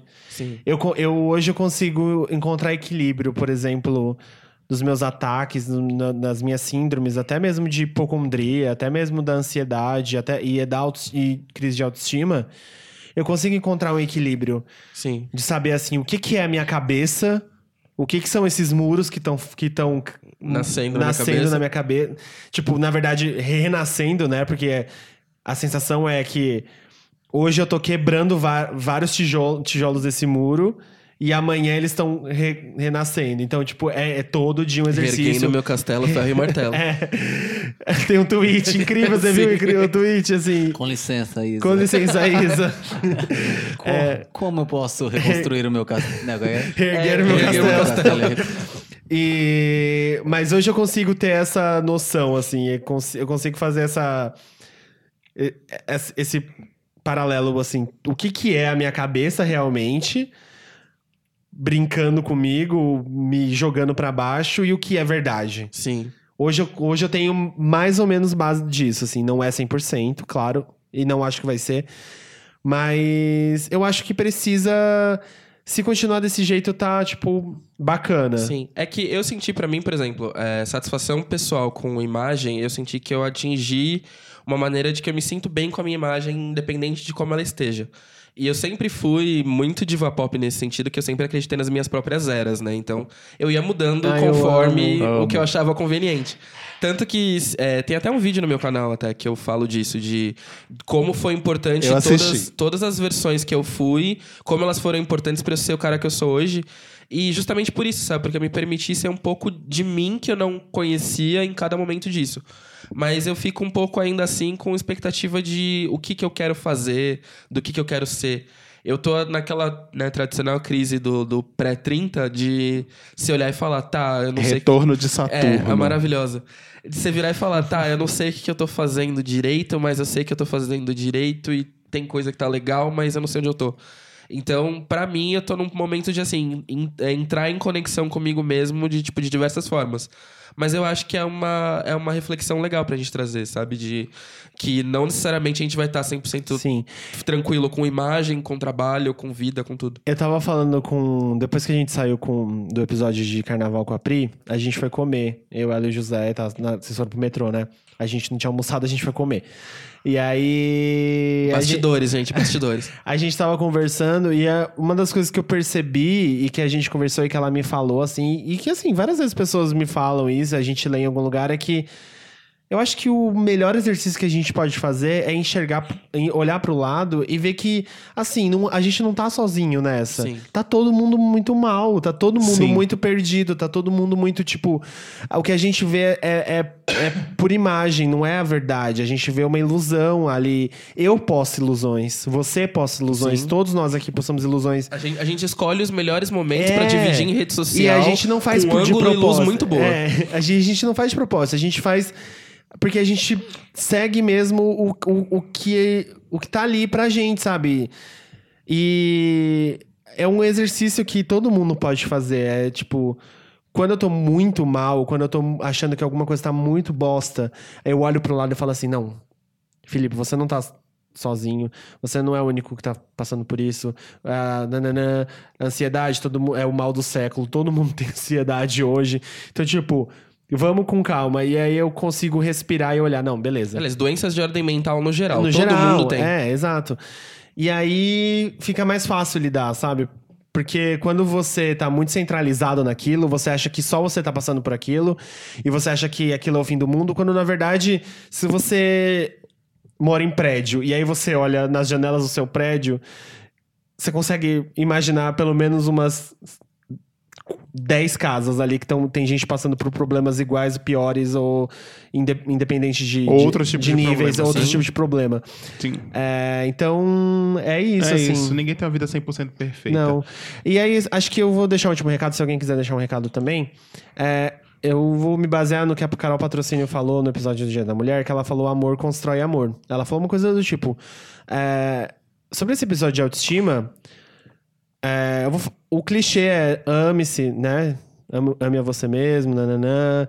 Tá, mas o que eu quero dizer é que, tipo, o amor que a gente pode entregar pro mundo, ela- ele pode salvar vidas. É, uma das coisas que eu acho que fode a autoestima de muita gente hoje em dia é o que as pessoas elas disseminam nas redes sociais, elas falam em rodas de grupo, em bares, em no trabalho.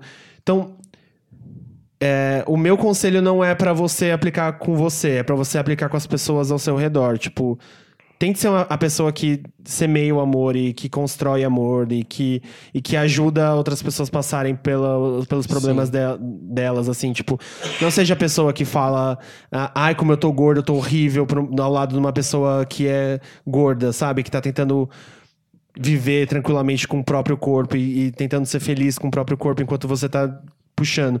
Seja a pessoa que ou não fala nada, né? Ou incentiva e ajuda, e entende, conversa, busca entender e tal. É, eu acho que quando a gente tenta ajudar a autoestima das outras pessoas, a gente acaba sendo ajudado também. Então eu acho que é um conselho assim: espalhe amor pelo mundo. E, claro, ame, ame você mesmo. É isso. É, eu acho que o meu conselho, eu vou tentar resumir, né? Porque é uma dificuldade que eu tenho, mas vamos lá. É, eu acho que primeiro ponto que eu gostaria de traduzir é você entender que em alguns aspectos você acaba sendo responsável pelo que circula na sua frente. Então vamos supor, se você está seguindo rede social, pessoas que não fazem sentido com o que você reproduz, ou não tem um bio- biotipo que seja muito próximo do seu, e isso de alguma forma te causa a necessidade de correr atrás de corpo, ou de uma vida melhor, ou de coisas do gênero, isso afeta a sua autoestima, repense se vale a pena mesmo você seguir essas pessoas. É, eu entendo que inspiração, motivação, coisas do gênero são coisas que costumam acontecer, principalmente quando se trata de corpo. Só que eu acho que é importante que a gente mantenha padrões saudáveis do que a gente encontra, sabe? É, se forçar a permanecer num certo tipo de padrão não é uma boa, mas talvez consumir corpos diversos, por exemplo, possa ser uma boa. É, entender sobre realidades diferentes das suas possa ser uma boa.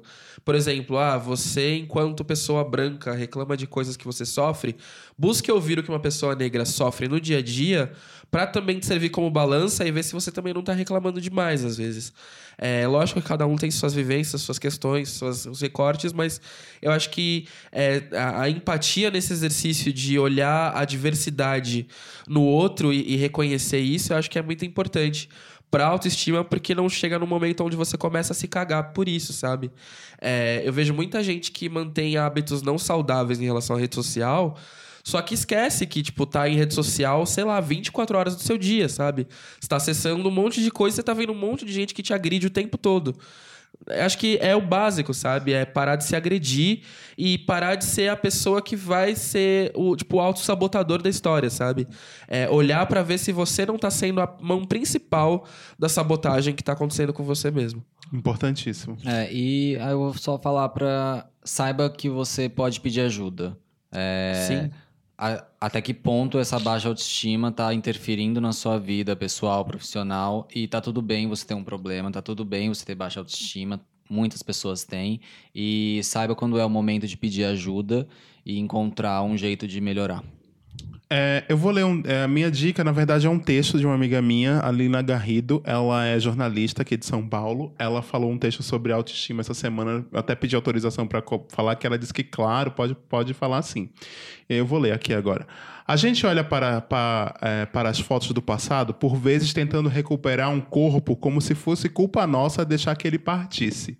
E a falta de aceitação nos joga nos filtros e photoshops na autoimagem virtual e nos procedimentos estéticos no mundo físico. Tanto que a gente não aceita nem o nosso, nem o nosso cabelo branco do nem o nosso cabelo branco e nem o cabelo branco dos outros, nem o bem resolvido com a barriga, nem a nossa própria. Que bolha maluca é essa que impõe uma regra para seus atores e os torna também vigilantes de modo que todos se sintam culpados e mantenham o ciclo ativo? Todo padrão de comportamento tende a tentar sobreviver, preservar e conservar valores e nos colocar desse modo. No caso do machismo, quem são as mulheres fora do padrão? Como elas são nomeadas? Poderia dar, inúmero, dar inúmeros exemplos aqui sobre ser diferente do padrão. Já percebeu, né? A nossa melhor forma mora aqui dentro. Somos os mesmos jovens de sempre. Nossa, amei. Ela é maravilhosa. Arrasou. A Lina Garrido é maravilhosa. Manda, manda pra mim pra eu compartilhar. Vou mandar. É, e é isso, acho que a gente agora vai pro sorteio Ah, do Simon. uma última coisa. Tá. É, não construam suas auto- autoestimas em cima do que as pessoas dizem sobre você, embora o biscoito seja Sim. muito bom, seja muito valoroso. Quem vai construir essa autoestima e quem vai dizer o que você é ou deixa de ser é você. E a única pessoa capaz de se colocar em qualquer lugar é você. Então não Total. deixe que a palavra do outro seja mais forte do que a sua. Sim, vamos pro sorteio do Simon que a gente vai fazer aqui ao vivo com Vai ser vocês. antes ou depois do, da dicas? Ai, Vamos é, antes, né? Vamos Já foi? antes, Ah, então tá, é. então já vamos. Tá, peraí. Ah, vamos Filma, filmar. a gente filma e posta só na, na, A gente posta na no quarta- Stories. Na, terça- na quarta-feira. A gente vai postar isso. A gente filma e posta no Stories. Você que tá ouvindo, esse- é- essa Não, mas a gravação gente vai sair postar amanhã. no Stories hoje. É, a gente vai gravar e vai postar no Stories no dia. Sim, é isso que eu tô falando. Ah, tá. É Tô assim. falando, você que tá ouvindo agora na terça-feira, você vai, vai ver esse vídeo rolando no, não, Ah. na, na terça-feira você tá ouvindo, na quarta-feira você vai ver o vídeo rolando, tá?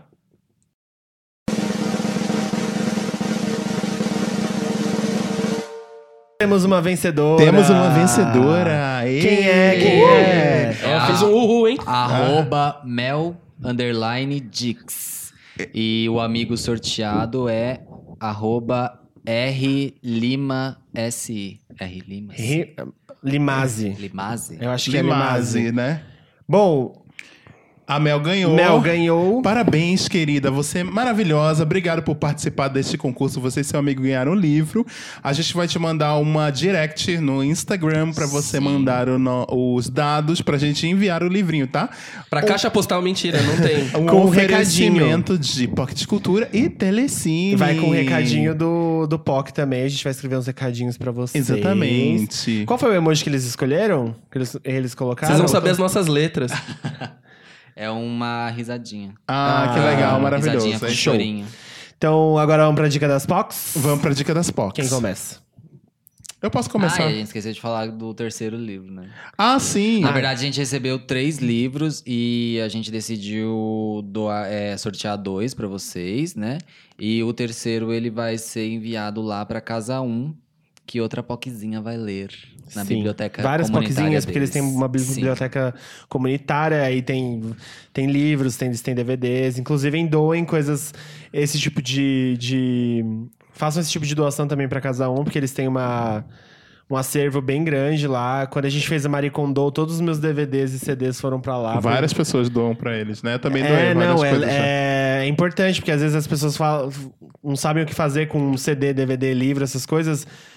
Instituições de, de, de caridade também recebem esse tipo de doação e é muito importante, né? Porque você tá levando cultura para outras pessoas. Aliás, quem tiver motivado por essa nossa iniciativa a respeito do livro e quiser também fazer algo legal pra doar, né, pelo menos conhecimento pro pessoal da Casa 1, através de livros, séries e afins, pode se juntar junto com a gente, mandar uma mensagem avisando. A gente Isso. vai tentar fazer uma ponte legal aí pra promover isso bem bonitinho. Isso mesmo. Tá bom. É, vamos pra dica das POCs? Bora. Bora. Bora, bora. Ó, eu vou começar então. Eu não sei, são duas dicas. Uma eu não sei se já foi dada aqui. A gente já indicou o Riot, aquele filme, que é Pelo Direito de Ser Feliz em português. Não lembro. Não eu já lembro. ouvi falar, mas eu não lembro. É, Tá. eu já vi esse filme, mas eu não lembro se indicou, ah, não. tá. Eu tava na dúvida se a gente já tinha indicado. Tanta coisa que a gente já indicou nesses seis meses, não é, pessoal? Nossa, assim, 25 indicações. É, Mais de ponto 25, de né? né? Porque assim, 25, nunca é uma indicação só. A gente sempre É. indica alguma coisa a mais. E agora a gente tá colocando tudo no. Todas as indicações estão indo no nosso site, pocketcultura.com. Você entra lá no post do episódio e tem a dica e quem deu a dica e o link. Link, tá? Pra você achar a, a coisa facilmente, tá bom? Isso. Você vai lá no pocketcultura.com e tem lá. É, gente, a minha são duas dicas hoje. Eu vou indicar então esse primeiro. É um filme que é Riot, em inglês. Em português é Pelo Direito de Ser Feliz. É um filme australiano. Ele está na- no Telecine também, depois que eu vi é, Love Simon. No Telecine Play, eu vi ele também, mas você acha, encontra ele em outras plataformas, com certeza. Se você for da turma que baixa, né? Desculpa, Oh. né? É, Mas enfim, vocês vão lá e acham esse filme facilmente. É, é um filme australiano, como eu disse, e ele conta a criação do primeiro Mardi Gras é, LGBT, que é a parada LGBT de- da, da Austrália de Sydney eh, e conta toda a luta que foi para aquela comunidade. De, eh, começa em a, a primeira a primeiro Mardi Gras que já é gigantesco lá, enorme mesmo. Ah, começou em 1978, mas o filme começa a história em 1972, desde os primeiros protestos, etc e tal, e como a, a luta também para tornar a tirar a homossexualidade da ilegalidade no- no- na, na Austrália que era ilegal eh, até igual na Inglaterra era até, até os anos 80, mais ou menos. E hoje é maravilhoso, é um filme muito bom, que vale a pena assistir. Assim, é, não tem muitas pessoas, não tem pessoas negras no filme, você não vai ver muitas coisas, mas eu acho que tem a ver também com a construção do país. É, Enfim. a Austrália em si não tem tantas pessoas. negras. exatamente. Mas acho que não tem. Ah, tem os aborígenes, né? É, mas eles entram em outra é- categoria. exato. Ah, mas é um filme bacana, também traz muita visão das lésbicas, da, da- das lésbicas dentro da comunidade, fala sobre pessoas trans, travestis, fala sobre bastante coisa e sobre a construção mesmo dessa, dessa coisa. Por exemplo, o último Mardi Gras teve, te- foi homenageando a Kylie Minogue. A Kylie Minogue estava lá fazendo um show Perfeito. Né, do Mardi Gras da Austrália, então é um filme maravilhoso pra se ver. A segunda dica é uma série que eu descobri na Netflix esses dias, porque eu não queria assistir nada que as pessoas estavam falando, assim, sabe? Você precisa achar alguma coisa diferente pra ver, e é um original Netflix que se chama Losers. ah, que é, na verdade, a perspectiva, é uma série documental, que é a perspectiva das pessoas que perderam. Que a gente sempre está acostumado a só ver a questão narrativa da vitória, a ponto de vista de quem venceu as coisas, vitoriosos em suas carreiras. Então, é tipo, o primeiro episódio é um boxeador que ele é um perdedor, entendeu? E como ele deu a volta por cima, a partir dessa narrativa que ele perdeu, ele deu a volta por cima e construiu uma outra carreira para ele no cinema. O terceiro, o segundo, o terceiro episódio, é o segundo, eu não me lembro agora, é de uma menina negra da França que ela é, que ela é patinadora profissional e ela era uma das grandes promessas da patinação pro- profissional. E aí chegou nas Olimpíadas e ela ficou nas, nas últimas posições e como ela também deu uma volta por cima com isso. Então é um filme, é uma série maravilhosa para Gente, se que legal. Chama Losers. E vale a pena, né? Que é Losers é perdedores em inglês. É, em, é, na Netflix mesmo não tem tradução, não. Tá como Losers mesmo. Deixa eu só dar uma conferida aqui. É isso mesmo, tá como Losers. E, e é isso. tá? Arrasou. É, eu vou indicar, então, agora, eu vou indicar o filme do Jordan Peele, o novo. Que, pra quem não sabe, Jordan Peele é o, o diretor e é, escritor de Get Out. Um filmaço, Ou Corra, Corra. em português, caso É, você não Corra. conheça. E é um filme. Nós é um filme tão incrível quanto Get Out. A gente foi no cinema com o José e uma amiga. E a gente saiu, tipo, de cara no chão com o filme.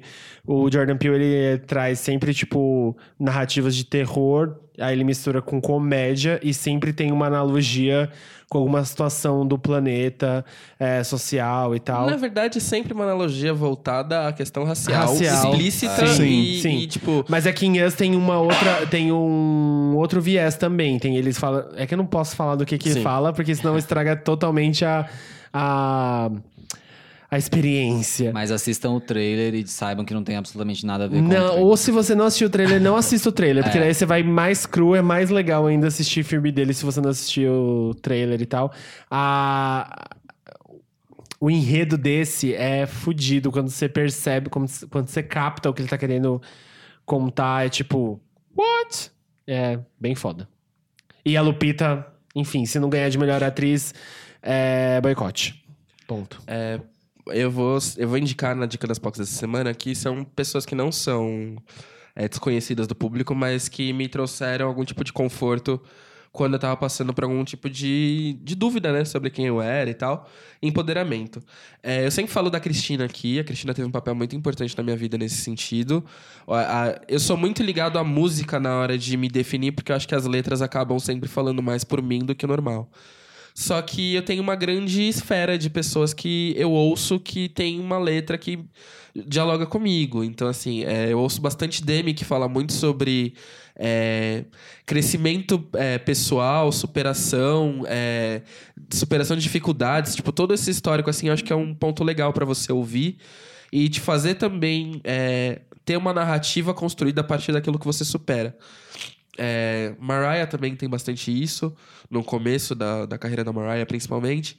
É, Whitney também tem bastante isso. Eu acho que é legal você ouvir isso através da voz de outras pessoas, que eu acho que pode ajudar.